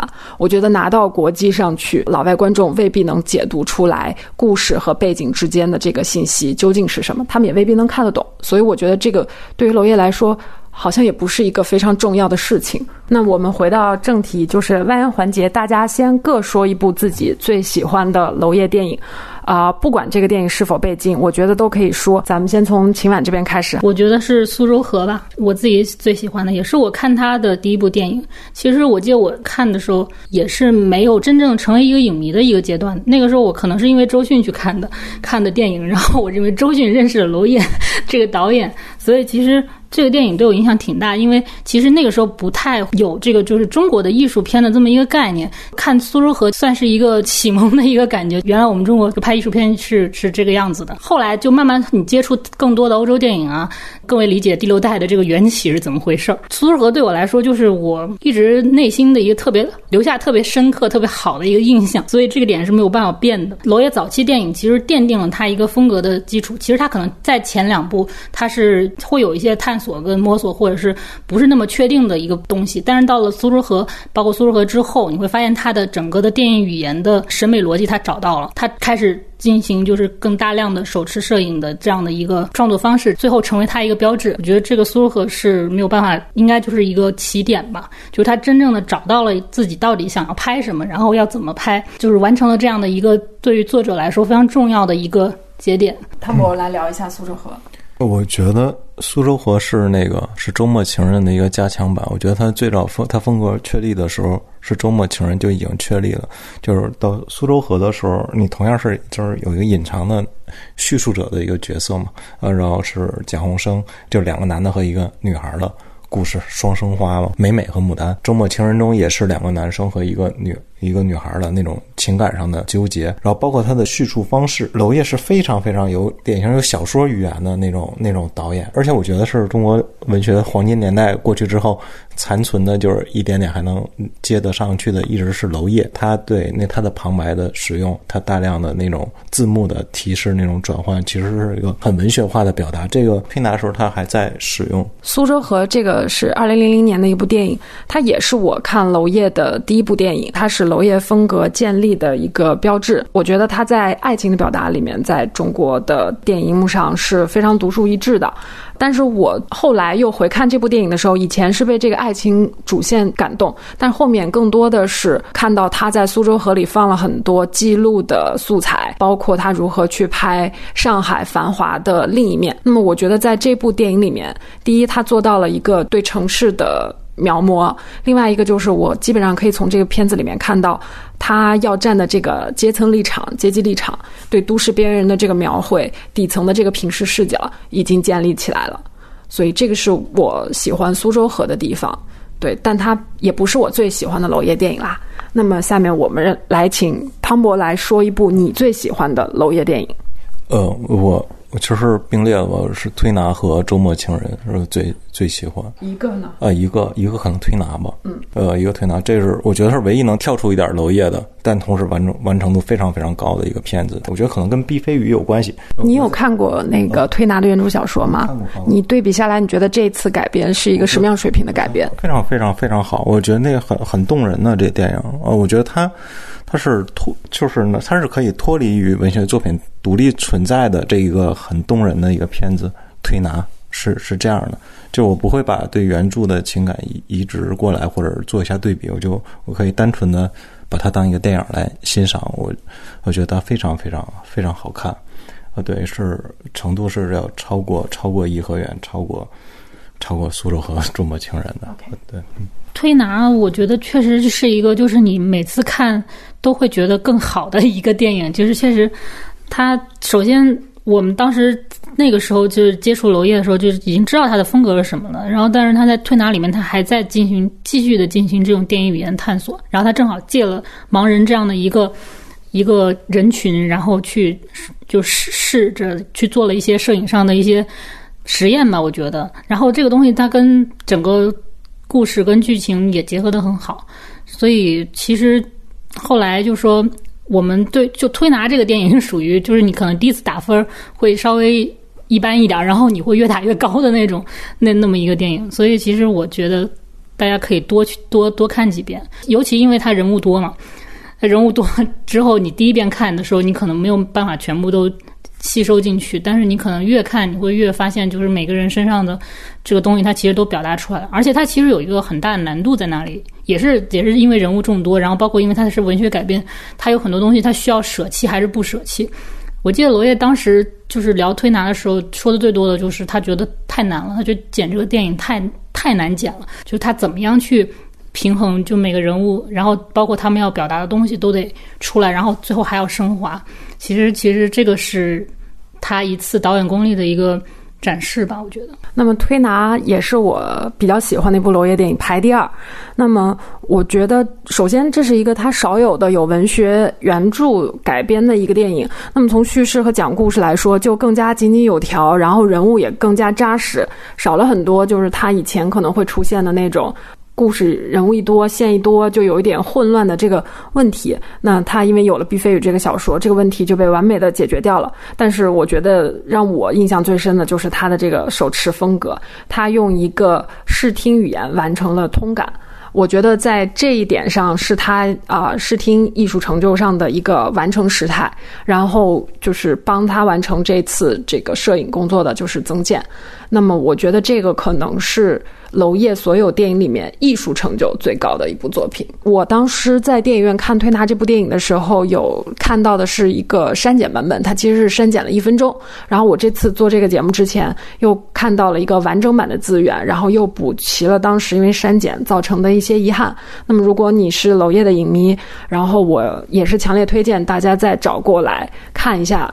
推拿这部影片确实如秦晚所说，是你每次看一遍都会想给打想给他打更高分儿。这也是我这次看《风雨云》的时候稍微有一点和他前作对比，觉得有所失望的地方。因为他推拿已经把他的影像语言推到了一个很高很高的位置。呃，那我个人最喜欢的娄烨的电影那就是《颐和园》了。啊，我觉得这部电影格局开阔，而且我觉得啊，他真的是把个人的命运和时代牢牢嵌在了一起。如果说啊，这次看《风云》，很多人就会觉得这个伦理的故事、情感线和时代还会有两层皮的这个感觉。那么，其实，在颐和园里并没有这样的感觉。那么，呃，人物的命运就是时代的命运，人物的关系其实就是时代的一种隐喻。它其实就是那个时代里面的人，啊，他的一种试探、一种失败，然后一种曾经沧海难为水，我们再也回不去了的。这种心境，而且这个影片虽说在视听上有不成熟的地方，但是我觉得它情感的力量是非常充沛的。我是这次时隔多年，就昨天晚上，然后又重新看了一遍，仍然是跟当时第一次看一样震撼，一样感动。啊，这么说吧，如果你只没有看过娄烨之前的电影，你看《风云》，你不知道从何去解读《风云》这个电影，你可以看完《颐和园》再去看《风云》，你可以想象一下。啊，《风云》里面的主人公就是《颐和园》那里面的主人公。他其实，如果你连宇宙的话吧，我觉得《颐和园》恰巧可以和《风云》连在一起。对他们其实是讲的是一拨人的故事，只是两种故事走向，两种可能性。对，这是我最喜欢的娄烨电影。那么这次来汤博先说一下《颐和园》。我是对《颐和园》真的感触不大的一个片儿，然后呃，因为它它毕竟涉及到那个八九这个事件嘛，非常非常大的一个突破了，呃，但对我来说仅此而已。郝雷在里面，无论对爱情还是对自己命运的那种反抗什么的，我都不感动。我唯一里面我喜欢是那个跳楼，那叫李。李提，李提，对他这次这个演员就是在《风云》里面演那个最后给井柏然送那个调查老公出轨视频的那个演员啊！我真是认不出来，我真我我操，我太脸盲了，我觉得我那他我岁月真无情，对，然后我真看一遍，哎，他我二刷吧。哎，那个女人在里面有魅力。我觉得那个娄烨拍《颐和园》的时候吧，就我觉得他应该是喜欢郝蕾那样的。郝蕾是完对标了他对一个女性和对对那种年轻。热血运动的所有的想象，而我觉得颐和园对我来说有点像那个强抒情版的那西蒙巴黎。对我，我还是更喜欢，如果他真是一个年轻的热热血的，然后需要需要一种运动运运动去释放某某些他的爱情和向往的东西，我觉得这可能在年轻的那个层面更好一些。我我不需要他的物理空间跨要跨那么多城市，然后时间要拉那么长，最终一个。一个中年女女性，一个变成一个芸芸众生了，就少少年的那种自我营造的一个悲剧感吧，会有点悲壮的感吧。对时代吞被时代吞没，什么没有？那我也不讨厌他，不就我肯定是他觉得他好看啊，但我只是觉得他没对我来那么完美嘛。我是这么看的，我是觉得《颐和园》里面的这个呃于红，其实就是娄烨自己。他其实就是用了一种手法，就是就是于红就是他，就是为了欲望和浪漫的天性付出了巨大的代价，然后这可能也映照出他在拍颐和园早年的一些他对他的命运的一种一种看法吧。对，尤其是到了后半段，这个于红经历了那么大的波折，然后进入到一种非常呃无聊、沉闷、贫乏的日常生活的时候，呃，这个这个东西真的是很刺激到我。尤其是你再转头看，他马上拍了。春风沉醉的夜晚，然后娄烨的影片中就再也没有那种蓬勃的东西，而全部都是那种阴郁的、阴沉的东西了。如果像你说这个于红就是娄烨本人的话，那那确实说明娄烨喜欢人多，你知道吗？是我不知道是这是不是娄烨自己的表达，还是就是你的那个猜测？我觉得那可能不是不是一个娄烨的本人，但他于洪是就是他他在于洪身上投射了自己很多的情感，对对对那种。革命的，或者对运动的一种幻想，对那个，呃，对欲望的一些想法，他是这这于洪中投射了。我觉得，但那他并没有把于洪带带入带入自己嘛。这如果如果真的是他晚年落魄的话，那那那那可能就是一个一个单纯的臆想而已。嗯，你喜欢怎么看颐和园？我记得我看颐和园的时候是一个特别混沌的一个状态。我其实都对，比如那事具体事件，我都不是那么了解。其实我跟真的，我是很很晚很晚才去去大概去了解一些这样的东西。当时看的时候就懵逼的，不知道是怎么回事，就觉得自己其实没有看懂，然后所以。印象也没有那么好，可能你会把那个注意力会放在这个情感上面吧，就里面的情感上面。然后当时也不是很理解，说实话。但是后来就是可能在长大之后，就越来越成熟了一点之后，你再回头去想或者再去看的时候，会会理解多一点。所以我觉得我对于 这个电影的认识也是属于是不断在变化的，所以它。不会像像苏州河当时一下把我给击中那种，然后我就特别喜欢，就一直好印象一直留到现在。颐和园就是我我一直就是在想这个电影到底到底它是就是它的水准到底是在一个什么。我就一直在犹犹疑这件事情。那么我们现在都分别报上了我们最喜欢的娄烨电影，也各自交换了意见。我们现在就按照时间的顺序，然后来聊剩下的娄烨的电影。那我们现在先聊他的现在官宣的处女作吧，一九九五年的这个《周末情人》。先让汤博来聊聊，因为汤博对他早期的电影是非常感兴趣的。嗯，《周末情人》确实是被特别低估的一个电影。那个，它就类似于《阳光灿烂》对于姜文和那个《小山回家》对于贾樟柯来说，他的他所有的美学是在那里，这完全是确定的。我觉得他的那种，不包括他的表达方式，呃，起码是百分之八十的框架都已经有了。到颐和园的时候，只是把一个大时代背景加强了进去，就补了补了一块板子。呃，《周末情人》，而且是。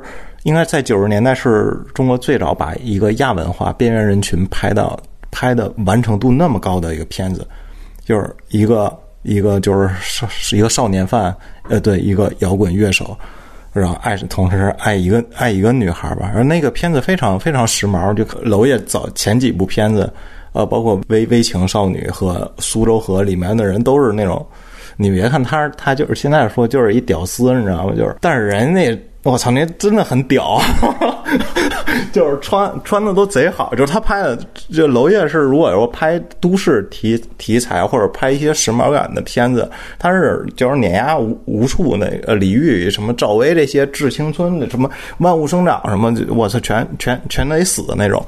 而且而周梦情人最开始用你像王志文跟贾宏声，你你现在就觉得我操，这个他妈老成什么样？说你想想那时候这俩人属于什么？这就相当于给你张震跟。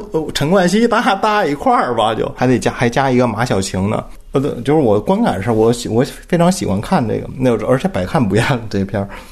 呃，然后他对娄烨来说，娄烨所有的才华在那片子里已经有已经有所展示了，就像你看《小山回家》的时候，这这能看到贾樟柯随后的才华一样。嗯，就是那个片子里就是已经有。强烈娄烨的强烈才华，他我觉得他并不是在苏州，苏州何止是他的作业做得更好了，就是但他的生下来那个样子已经非常非常非常迷，非常非常迷人了。而且那个时候你就是做那没有亚文化和那这些概念嘛，就是也没有屌丝这种概念，就是有点消极指向，你知道吗？就就就这种这种片子，你去触碰这个灰色地带片子。大多数是是在家庭关系中的，就是出轨啊，或者是那个婚外情啊。但那时候文学作品、电影作品都是这样的。但是这终于有人会面向一个青年一个群体，嗯，而且是那种特别非主流的青年群体。其实他在苏州河里，马达，马达不就就是现在呢，就是一闪送嘛，早期的互联网出行工作。对，然后其实他有好多先先进，而且我觉得就微型微型少女是他第二个、第三个，我忘第二个。第二个对。对，就是他前三部片子，呃，跟后来的是有些不一样。后来他放弃了那一块，就是因为你知道，他有点女孩的心，你知道吗？就是那种对美，对那种时髦，他他他特特敏锐，天生的那种，你或者说阴柔或者柔软一些，他能 get 到那些点。那后来他放弃了这些。就是后来可能一个女孩长大了，就欲望更多，欲望更多的时候，她放弃了那些那些呃，就是浮光掠影一样的东西。但我觉得挺可惜的。如果娄烨拍，如果拍那个一个都市的或者一个时髦的片子，依旧很有力量。如果他现在要讲现在的年轻人，也很有力量。他选的男主角，你知道他的电影就是跟他男主角一样吗？就是王志文跟贾宏声是一类，你知道吗？是，就是他俩完全不同的命运走向。但他年轻的时候是是一个，你看随后是郭晓东，郭晓东随着随着娄烨的进阶，也是完美的出现在那个他他的他的电影里。应该颐和园也算是娄烨，不肯定是那个郭晓东的代表作了。再往后就是就是我比较讨厌的片子里，就是开始。就是他选择这这一类的男孩，就属于有点酷的，有点就是有点不同的那类长相的男生。开始选择到秦昊的时候，就已经倾向于特油腻的那 那个演员。但我不，我也不会觉得就之前这些人油腻，就郭晓东他们很油腻，都是他们的男演员这几个阶段的进阶。嗯，我我是觉得这可能就是代表娄烨个人风格的风格的一种转变吧。那我问一个问题，我知道你特别喜欢贾宏声，那从贾宏声的角度，你觉得，呃，不管是苏州河或者是周末情人，对比张扬的昨天和王小帅的极度寒冷，你更喜欢哪一部？就我们也把苏州河算进来。我操，终于有人问我这个问题了。昨天是对贾宏声一个特别大的伤害。你都想，就是你你仔细想想，昨天如果你是一个朋友，你能那么拍你的一个朋友吗？就是你无限的加重的，就是那特别没人情味儿一个片子，加重。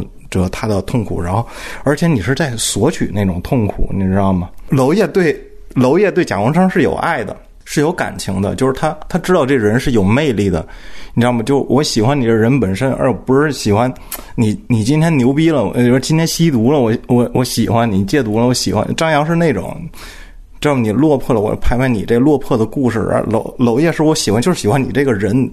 就是他是那种感情不同。王小帅极度寒冷是一个非常文艺青年的一个，那那个想象力能到哪，那片子就到哪。然后贾宏声在里面也也显得挺傻的，连冰冻带活埋挺傻的。王小帅是周末情人里也有王小帅，那乐队经纪经纪人嘛，就是 对也贼也贼油腻啊。对，然后这这个极度寒冷是没有没有魅力的。我觉得就是真的是贾宏声是在娄烨呢是非常非常。非常有魅力的，而且那个你，你就是贾宏声是特就特别屌嘛。他我喜欢他，就是因为他在任何时代都觉得主流是傻逼，就是他不是说我八十年代最好，我九十年代傻逼，九十年最好，新世纪傻逼。他不是，他是他成名的时候，我那时候已经是个大众明星的时候，我也觉得我也不跟你第五代混，然后我也觉得所有主流，我就觉得你傻逼，我也不跟你玩，我混的不好是我的事儿，啊，就就是我都不给你瞧不起瞧不起我的权利，你知道吗？那才是真牛逼呢。我就我喜欢他，喜欢他是这点，然后没别人都没有 get 到这一点。是我就是觉得娄烨有，你看苏州河里那个他们戴头盔的时候，贾宏声的头盔一定是低的，拿鼻孔看人看路的那种头盔，他是这么戴的。听录音听不出来啊，就是特屌的、特昂扬的。我觉得好像就只有他把贾宏声拍的好一点吧。张扬是我觉得最次、最次、最次，那是人品问题了。王小帅是才华问题，你知道。对对，就是那娄烨是才华和人品都达标了。对对对，他对一个人有感情嘛，然后他同时他能力把这个感情转化为作品。秦晚怎么看《周末情人》以及贾宏声？我特别同意汤博刚说的。哎呀，我就是要说我小时候看，我还真是先看的昨天。然后我才看的《苏如河》，就是我我后来看《苏如河》，包括看《中国情人》，我说啊，原来这个男演员其实这么帅，这么有魅力。就是我要只看了昨天，就可能就以为是那样一个形象，其实并不是。所以他说那些我都很同意。就娄烨对他是是有爱的，而且把他拍的很很有魅力。然后《中国情人》我觉得也是，他一出场，包括是包括王志文跟马小晴，在那个年代，肯定你可想而知，他们三个都特别酷吧？他们三个人凑一块儿，就是那个电影，就是其实很有意思。所以我我后就后来在看的时候，包括我是觉得他们那个有很多那个场景都是在那个特别高的那个楼的。底下那街道跑来跑去嘛，特别像法国的电影，给我感觉，我后来就一下子明白，就可能他在刚开始拍他处女作的时候，感觉是新浪潮的影响。所以我刚刚为什么说 苏如和是他一个风格建立的更确定的一个标志，是因为我觉得他在早期一些还是有一些临摹感的，但是到了苏如和，其实我觉得他的手持这方面会更强调一些。在你在看他后面的电影，他也都是这么延续下去，所以我觉得《中国情人》打了一个很好的基础吧。我。必须得要就是承认，就是周末情人和微情少女，就是这个阶段，嗯，娄烨还在探索他究竟要拍什么样电影这件事情，可以看到特别强烈的这种探索的感觉。那么我看到他的处女作，我觉得我基本上可以判断他的天赋并不在讲故事，也并不是在视听语言有多么独树一帜，也并没有非常强烈的对。啊，某一种主题或者是某一种价值观的传达，不像贾樟柯的处女作传达的那么饱满和那么强烈。嗯，我觉得这个片子里面更多的是娄烨自己的本能感觉和直觉。那么啊，就像。汤老师刚才说的一样，就是他的这份本能、直觉和先天的审美，啊，可能是非常打动人的。那么，我们下面来聊聊这个微情少女，我觉得跟周末情人可以算是基本一个序列里面的东西。来，汤老师。你应该很了解，我是特害怕看鬼片的一个人。微情少少女，我以前我我看看那片儿是个误会，我以为是一色情片呢。然后应该是问租碟还是怎么，反正那也就弄弄弄反就是那那个海报确实会引起别人的误解，对啊对，然后哎我就看了，我吓死了，我就 呃那那个片那片儿我觉得也也在娄烨中也算特殊吧，但我看那片儿根本想不到有有有后来就是你会研究这个导导演嘛。那片子就是说，我说他在镜头上是营营造了恐怖感，因为好多都是那种画面特别恐怖或者音效特别恐怖。那片那片子里，娄烨用了好多就是很恐怖的那种镜头吧，从墙上。嗯，升起来，然后去看别人，我操，就那个印象太深了，就导致我自己翻墙的时候都 都特害怕。那个片儿是有好多硬伤在的，我觉得娄烨应该是有有点羞于提及那片子，就是他那故事也不行，扎心脏，然后一地鸡毛死一人。来，起码就很很很久之前就没有把这个，你不知道这是娄烨拍的，就是好像娄烨的。电影的序列里面都不太提这一部嘛，所以就一直没有看，就看的特别晚。就那个时候，你你能明白他其实用了很多恐怖片的技巧，但你现在在看那么看过那么多的恐怖片，你再看这个，你会觉得就很好笑，就是 就就变成一个喜剧，就是就是他包括他的情节，你最后原来是这么回事的时候，你你也觉得你就跟现在看一些国产恐怖片的那烂片就上映的那种设设定也差不多。就是这种感觉吧，但但你确实，你你你要是就特别严肃的说，他还是受了一些所谓这个。德国表现主义的影响，他用了很多这种镜头，所以我说他可能前两部的时候，他就还是在一个临摹的一个阶段中。但是他可能拍完这部，他也觉得所谓羞于提及或者怎么，他还是决定，因为这部是过审的，当时是那个龙标上，就是能拿龙标的这么一个算体制内的片儿。他是不是看完拍完这个之后，他是不是觉得我还是就是拍一些别的东西更自由，是不是？所以他好了，好像后来就不会没有再拍这类题材了。嗯，嗯我非常羞耻的说，我看这个电影的时候，我也是这次才看的，我是被这个电影吓到了啊！就我对我对那种恐怖气氛是就没有什么防备的，就很害怕。就是完全中招，对我，我后来把它对到娄烨的这个序列里，我发现它是娄烨的电影里面唯一一个架空时代背景的一个东西，然后有特别强烈的类型化的一种企图心，然后我在这部电影里面看到娄烨对这种都市奇情故事的偏执一般的喜爱。后面就更别提他有多少这样子的故事，嗯，类型就是心理惊悚，嗯，气氛营造的就在我看来还是不错的，嗯，但是故事确实是有非常多的 bug，然后元素也是相当之混乱。嗯，但是我发现这个电影里面有了那样的手法，就是他在营造恐怖气氛的时候，突然加入一帧恐怖的画面，对，然后这个你 你要想想，《猜火车》一九九六年的这个片子是一九九四年的，对我觉得他在这个视听上还是非常大胆的。然后这个片子和《周末情》情人加起来，我发现了一个东西，就是其实周末情人里面有一个媒介是广播，广播是一个传达信息的重要的工具。在微青少女里面，它其实用的是报纸。其实我觉得，就是我们刚才也聊到《风云》里面这个大众就是媒体对于传达信息是否有现实基础。我觉得，呃，先不管《风云》是否真实，但这就是娄烨非常偏执的喜欢用的一种方式。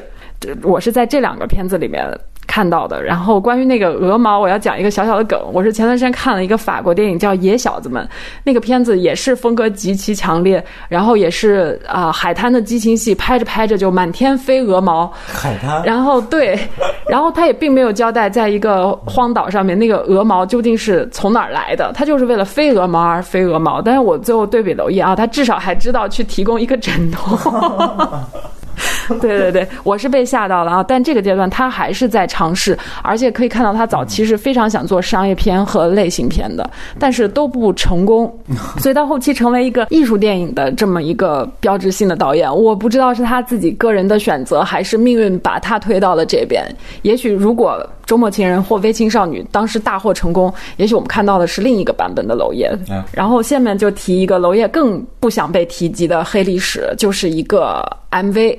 大家都听过那个刘欢唱的那《心若在，梦就在》，从头再来那首歌。然后这个 MV 是娄烨当时指导的，然后就在苏州河和微青少女之间这个阶段，大家也看了那个 MV，然后评价一下他 MV 的指导水平。这歌真是深入人心，除了刘欢唱，就是它里面展现的刘欢。是随后二十多年里，整个东北二人转舞台上对刘欢模仿秀的 样板，就是所有的都是以那时候刘欢那个时候的形象为为准的。对我觉得这应该算是他的黑历史吧。当然，就中国是很奇妙的地儿嘛。这歌在东北特别流行，二人转舞台上就翻唱这歌，就小沈龙他们每人都得吊着嗓子唱这歌。这歌写给下岗的人的，这就类似于黄宏说那个工人要为国家想，我不下岗谁下岗？他在东北传播。特高啊，很荒诞的一件事儿嘛。至于这 MV 的水平，就都那水平了。那我先说这个 MV 水平，我觉得这个 MV 不像一个歌颂下岗工人的 MV，像一个反家庭暴力主题的 MV。感觉故事情节是张光北要打儿子，然后儿子冲出家门，扑在了刘欢的怀里，然后寻求庇护。然后刘欢用一首歌告诉张光北和丛山，就不要打孩子。对我是这么理解这个 MV 的这个故事情节和视听语言的。更让我觉得荒谬的是，这个 MV 是娄烨拍的，不是王小帅拍的。对。对，就大概如此吧。这个时候，我想特别提及一下，就是二零零一年，娄烨拍过一个短小的纪录片，叫《在上海》。我简单说一下，这个《在上海》里面有一部分素材是苏州河里面的记录的那个素材。然后这个阶段，娄烨大概是因为苏州河私自参赛，然后被禁了。他用手持 DV，然后拍了一个非常有意思的关于他什么可以拍，什么不可以拍，该站在哪个角度拍的这么一部电影。他在这个片子里表达了他对被禁这件事情的一个。呃反抗，然后他甚至就让摄像师站在街头去拍两个路人，然后这两个路人就冲过来，指着镜头就说：“你们拍什么呢？拍什么呢？”然后就开始追打这个摄影师，摄影师就拎着机器就一路狂奔。对，然后最后娄烨把镜头停在了苏州河，就是蹲在船舷上面去上厕所的一个人。娄烨说：“啊，有些东西。”啊，发生在镜头之内，还有大量的事情发生在镜头外。我可以从这个电影里面看到，就是娄烨这个阶段他在想什么。可能被禁这个事情真的是对他创作生涯有一个非常大的影响。所以，那个喜欢触碰禁忌的娄烨，也许并不是他天生就是这样的人，可能他的性格和他的命运共同交织在一起，才会有了我们后面看到的不断的。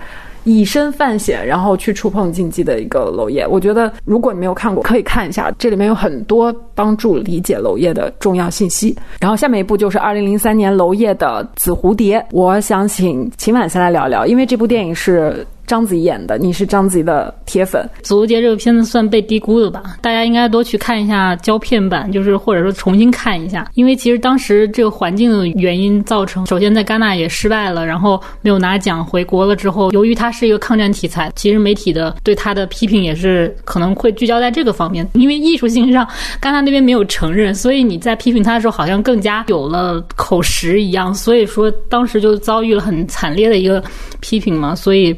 就说他不重视观众什么的，所以就导致娄烨就一直背负着这样的一个骂名，好像是。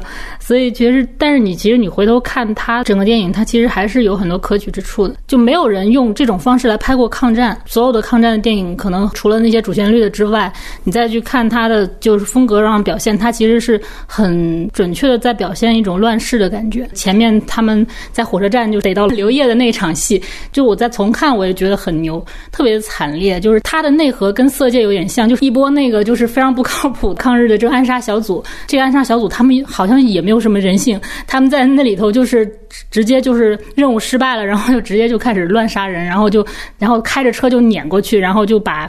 把人腿都碾断什么，那些都非常直观的，就是就是拍出那个特别混乱的场面。就刚他刚唐博说他喜欢人多，这这这也就是就是一个非常人多的一大场面，就体现那种乱，然后就是那种乱世的那种朝保夕的感觉，就是你随时你不知道什么时候可能你就被这个嗯这个这个世界这个环境这个战争所影响，然后就就就失去生命了。他其实就是给了一种非常非常精准的一个。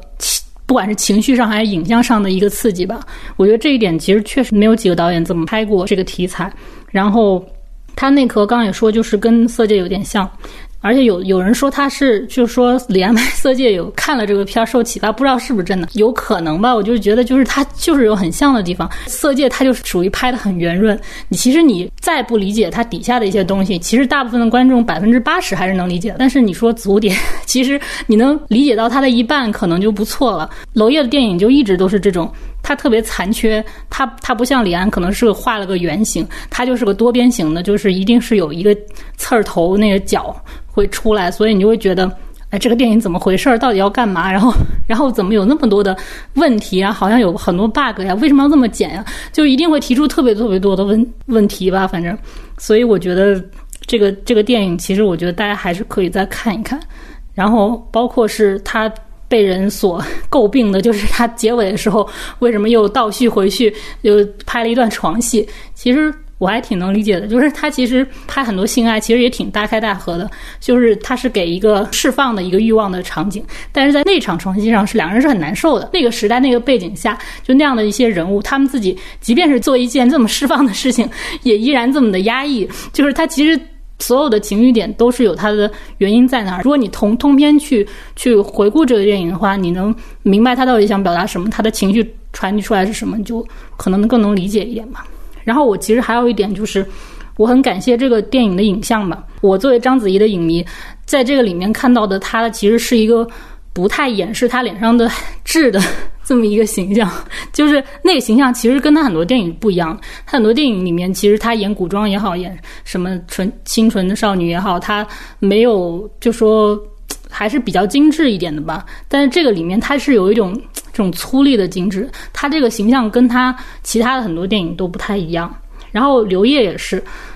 就是我当时看《紫蝴蝶》的时候，我特别喜欢刘烨的演出，就是在那个里面，我就觉得正好刘烨在那个时候、那个年代是一个他的上升期的一个年代，就他已经拿到了影帝，然后他就拿到了很多很好的合作的资源，然后他那个时候又是他的灵气没有被消磨掉，然后他正好的气质里面是又有一点憨，然后又有一点神经质的，然后再加上他还有有在那个阶段中他上升嘛，所以他有很多的表演技巧，所以其实，在这个合力之下，其实我是觉得《紫蝴蝶》是他一个挺，我真是挺喜欢的，就是他的一次演出。我当时我看的时候，我就觉得，哎，刘烨应该再拿一个影帝，就是这个片子。结 果结果这个片子后来就也没有怎么样，就他也没有拿奖。就是包括他有一场戏，就是他厕所那个长镜头嘛，我觉得挺牛的。就是就是在在我当时看的时候，挺就是一个挺大的一个刺激性的这种演出吧，觉得。我觉得现在的年轻演员，在他当时那个年纪的话。就是不知道能不能做到吧。他最开始发的 VCD 还是那个 DVD，这片子特别特别暗那个版本，然后那时候是唯一的版本。印象最深的就是章子怡和刘烨同时面对一个窗口，然后他俩谈任务吧。后来有个镜头是给到章子怡的一个侧脸，那一瞬间就色戒时王佳芝站在那个窗口的那一瞬间，就马上就是联想到之前我不会觉得他俩有什么联系，也不会觉得李安会会借鉴什么，但那感觉特别特别像。毫无疑问，紫蝴蝶的完成度并没有色戒高。我也承认李安是看懂了张爱玲写的这部小说，他把那个文字里的褶皱确实全部打开了。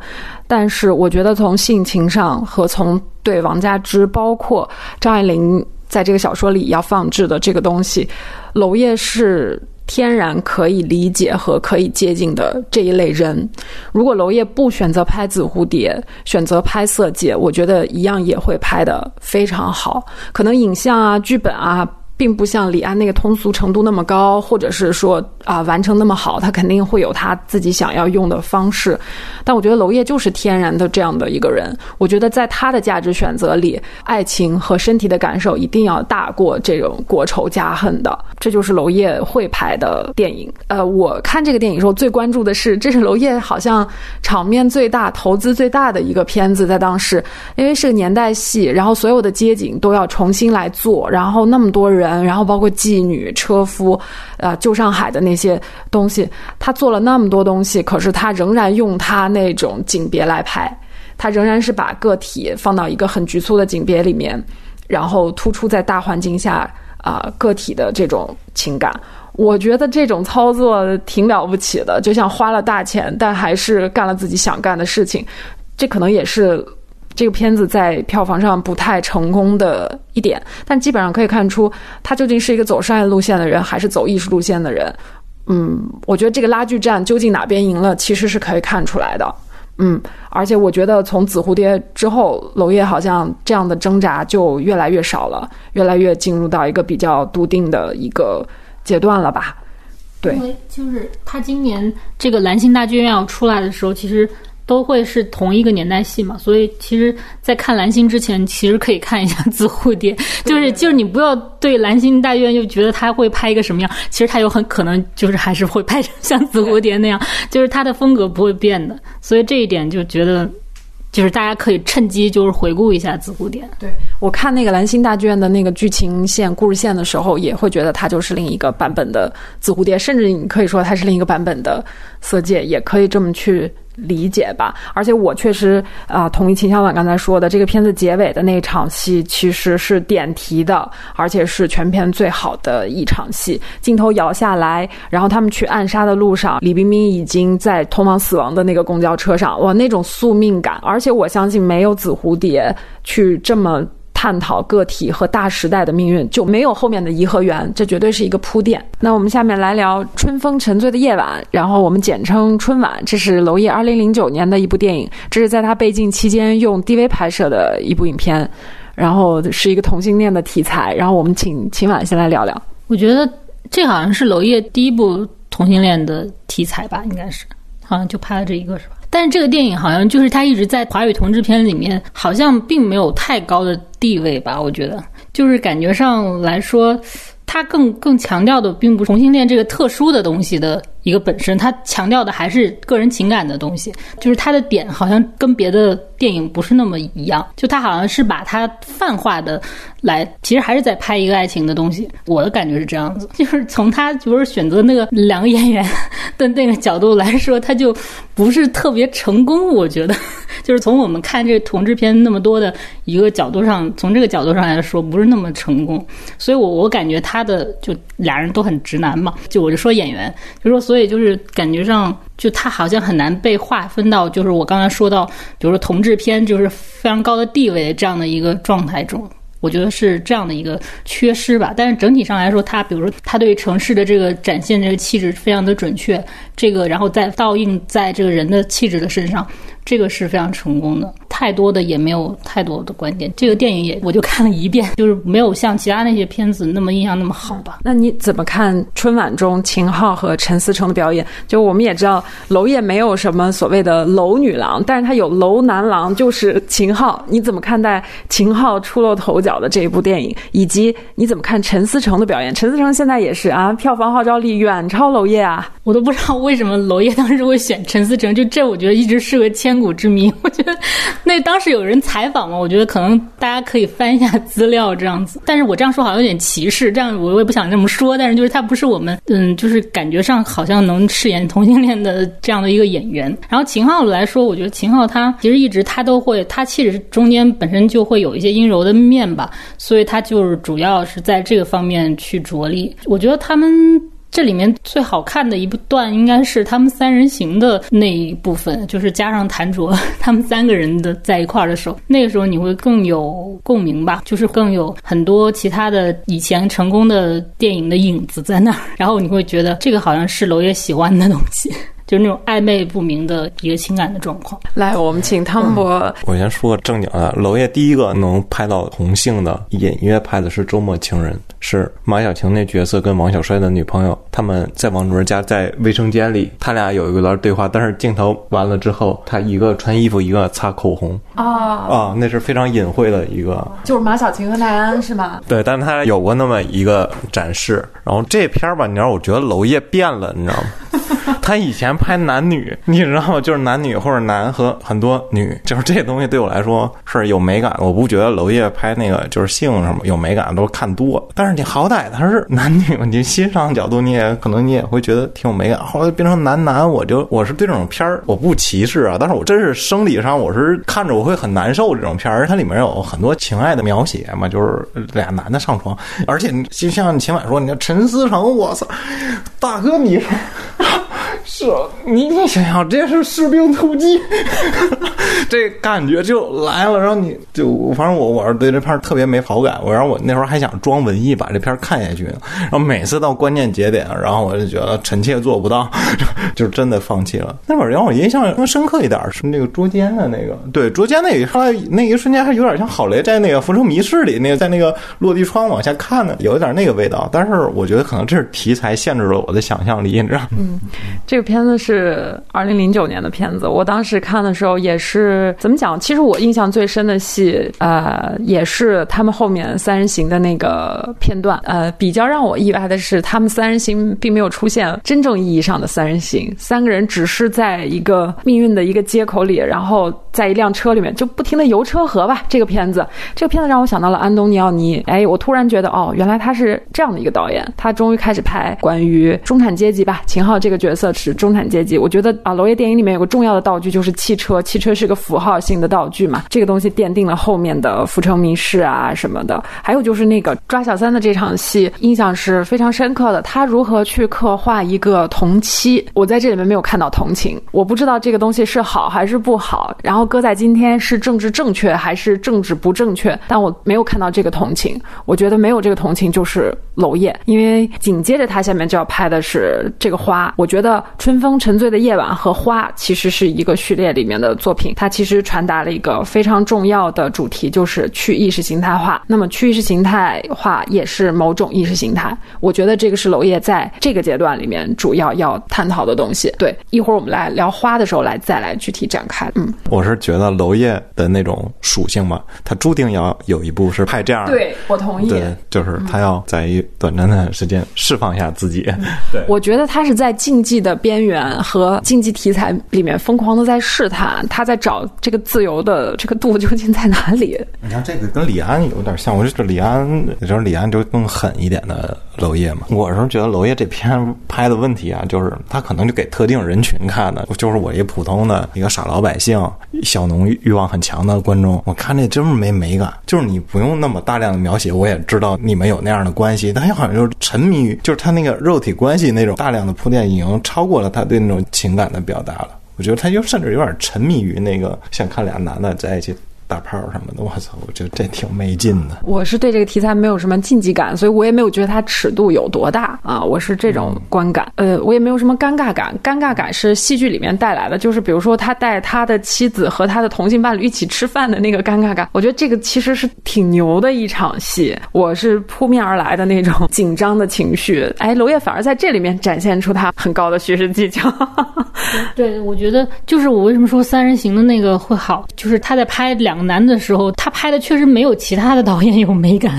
就是我我可能这样子概括，是不是会更清楚一点？这个事情就是他可能当你扯入另外一个关系进来的时候，你会觉得这个东西是有意思的。但是他如果就是一直只是两个人的话，那他可能他拍的就不够让人心动吧。所以我说，为什么我会喜欢三个人在一块儿，会破一下他们之前只有两个男的在一块儿，就是那种很单调的。我觉得他没有展现更多，而有的好的那种同志片的，他拍的是你是在这个过程中，你不仅你会为这个关系心动，然后你还会看到更多东西。我们现在来聊《花》这部电影，这个片子也是紧接着春晚，然后是在二零一一年期间拍的，然后这个片子是在法国和中国两地拍摄。唐博没有看过这个电影，那这次还是请晚来。我觉得就是花。就反而就是那种他终于 要拍一个完全就是特别大尺度的，就是完整念比之前的作品尺度更大的，在性方面对他来说更释放的一个电影吧。他终于走到了这一步那种感觉。当然，这个花这个。电影就是很多人有不同的理解吧，有的人觉得这个主角包括里面的几个角色都是符号，究竟这个花这个人物它代表的是什么？它象征的是像罗烨这样的艺术工作者吗？还是什么？就是有很多不同的解读可以套进去。就整体来说，给我的刺激并不是很大吧。就是他可能会想在这个女主角的身上投射一些他的这种导演作者自己的一些。困境吧，我觉得这部片子是在中国现在当下的语境里是很招骂的一部电影。我我想象啊，如果它上热搜，可能会是那种形式上热搜，什么中国女孩是 easy girl，然后什么中国女孩喜欢外国屌，会被这样子的评价。它是争议非常大、很招骂的一部影片。但这个影片里面，我觉得传达了一个很重要的信息，就是进一步的去意识形态化。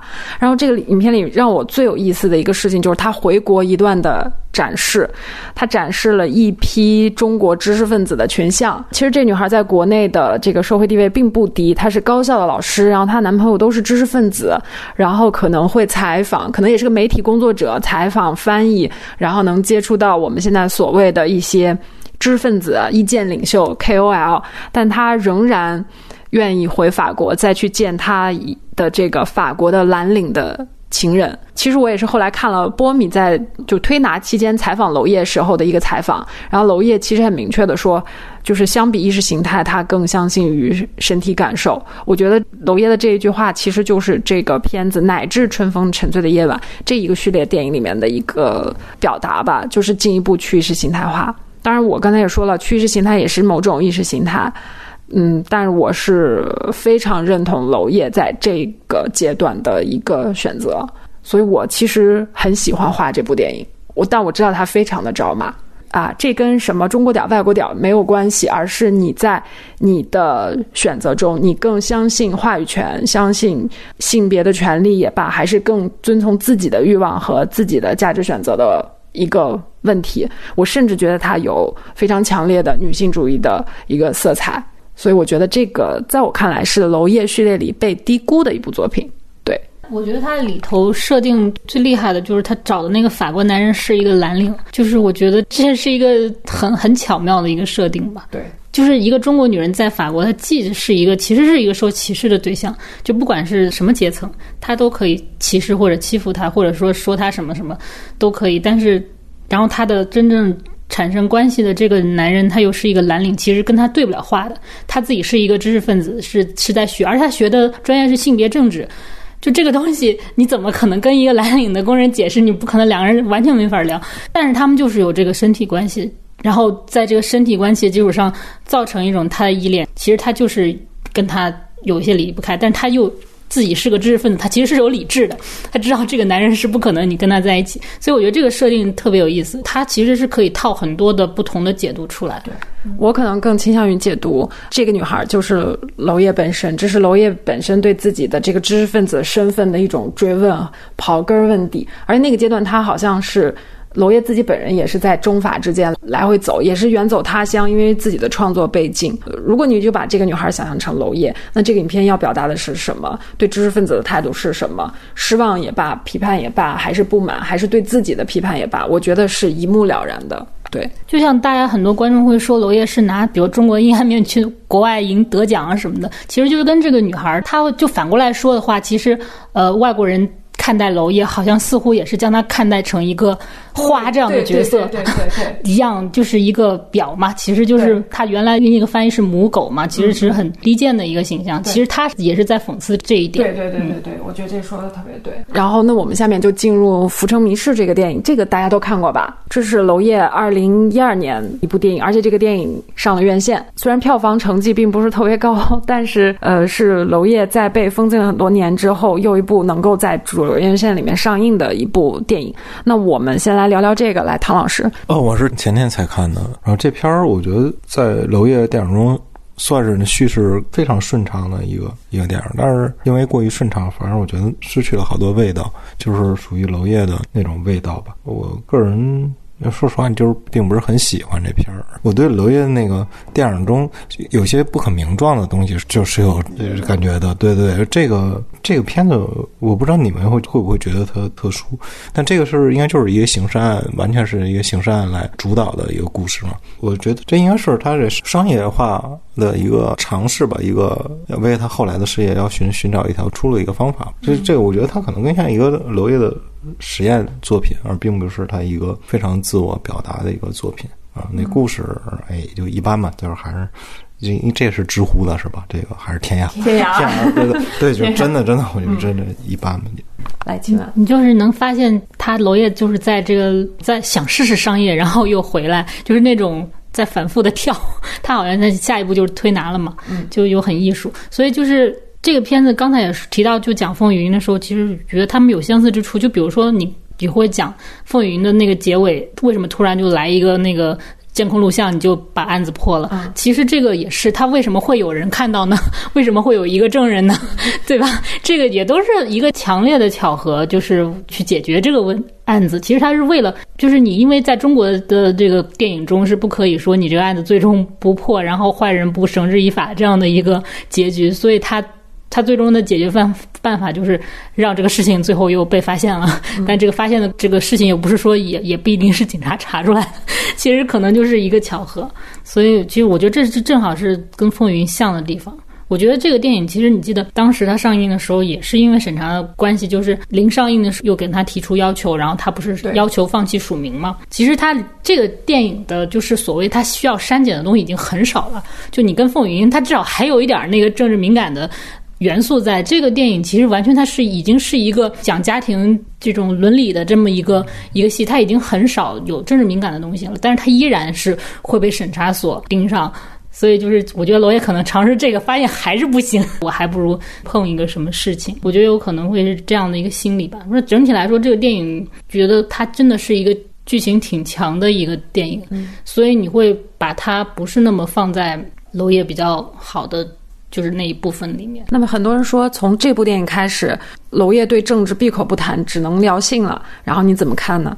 没有吧？其实你说说说起来，这里面还是有警察角色的，就是他其实还是有公务员的形象，也不是完全没有，但是只不过他们的功能并不是那么强而已。我觉得这一点可能也是你，但凡你要挑他的毛病，审查需要想挑的毛病，一定能挑出来。嗯，我倒不并不觉得，就是说完全他就是把重心放在性上。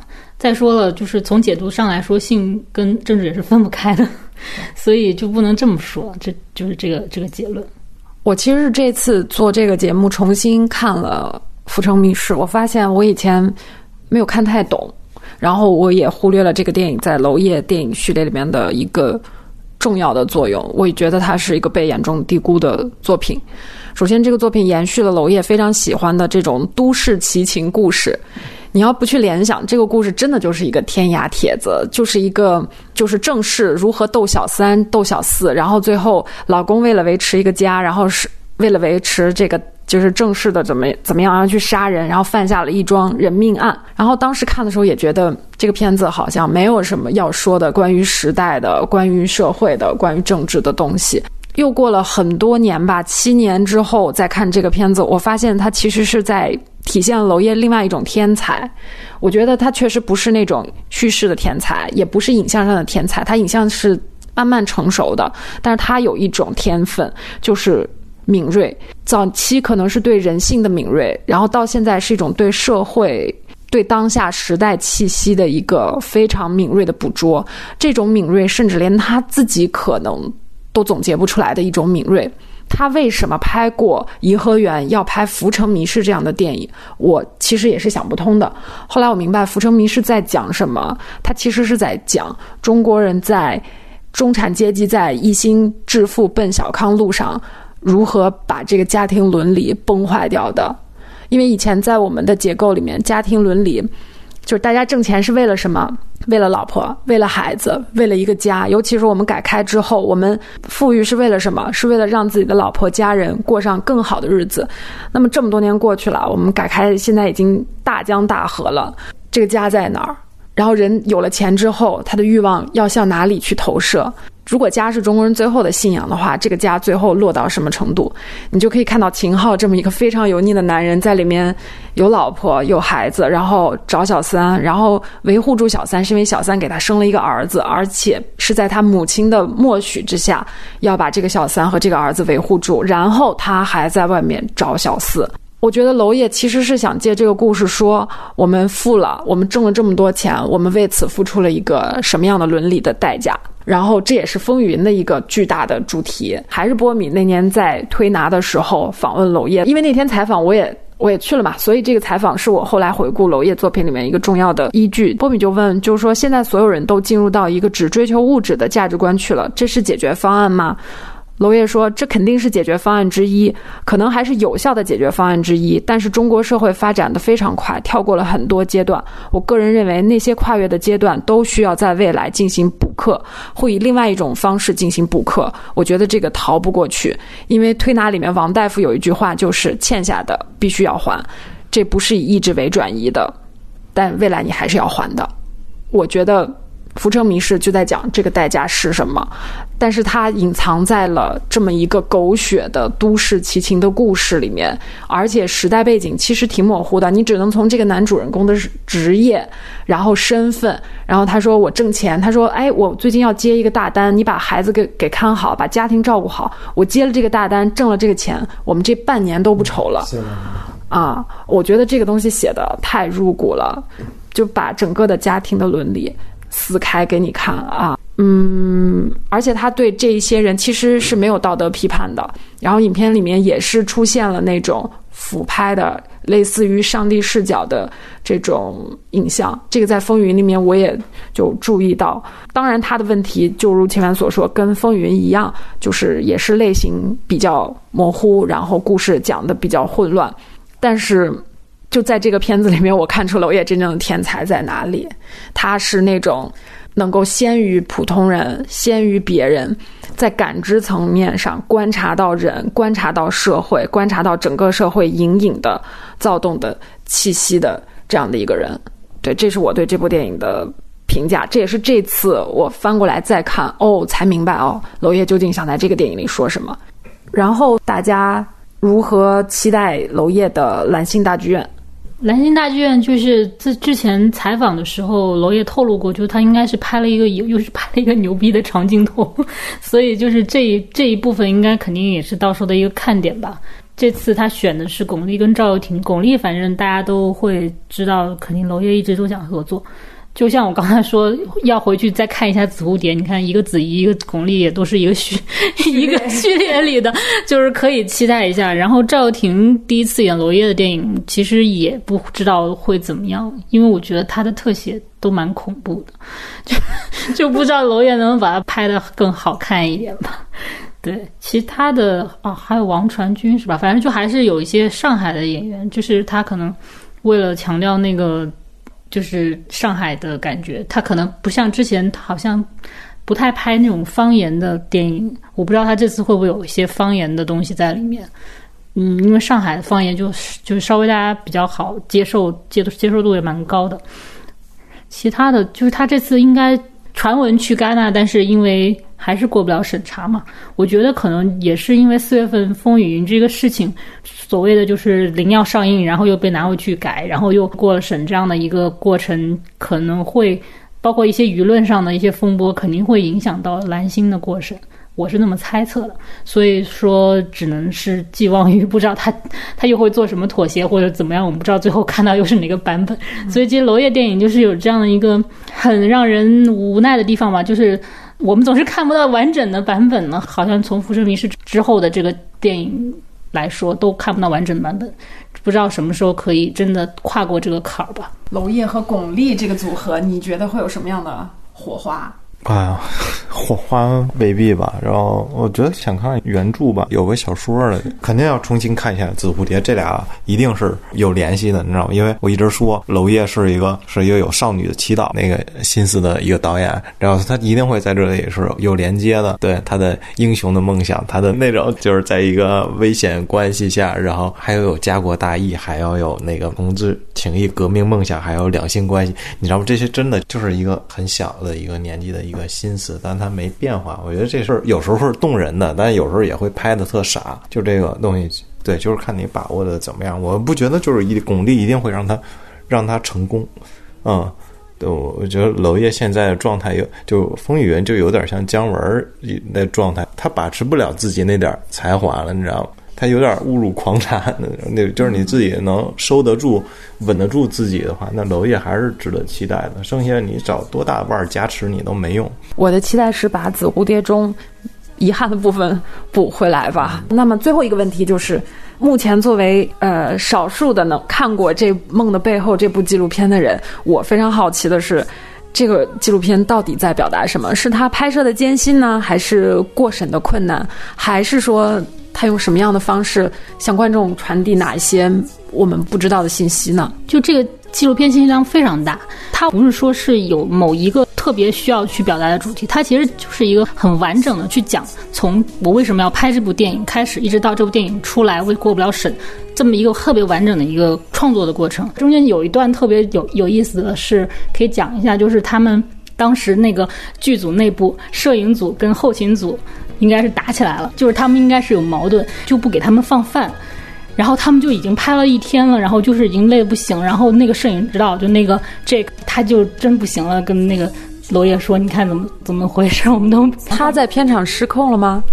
为什么会都所有人都失控了？就是他其实呈现了很真实的一个剧组的状态，就是他们在拍一些很大的戏的时候，他们内部。”就是会有一些那种衔接上的问题出现，然后娄烨也知道了，娄烨发火了，娄烨骂人，制片组的人就是他没有在那儿解释，反正就是有一个特别完整的，有一有一个挺戏剧性的一个，就是一个幕后的场面，然后包括是，当然是刚也说到那个陈冠希跟工作人员吵架这样，就是他其实没有回避任何的，就是剧组里面内部的矛盾其实还挺激烈的，而他们自己的纪录片，他们自己也愿意。呈现出来，并不会说我去掩盖什么，嗯，所以我觉得它其实确实它是一个创作幕后的这么一个纪录片，它没有说非得凸显某一点的主题，但是你看到最后，你非常能够理解他，他为什么要坚持自己，你也会很对于他自己这种对于艺术创作的这种纯粹，你也是很认同的。其实娄烨在这个纪录片里非常有魅力，就是他一直在笑，他特别爱笑。他是一个爱笑的男孩，真的就是他笑起来很可爱，然后就是很孩子气那种。尤其就是开头那个长镜头，他们终于试验成功了，就是看到那个镜头是他要的之后，他那个兴奋的那个笑容，那个感觉，那个特别开心的那个状态，就是你会特别感动，被他感染，就是就是一个艺术家。其实他就是。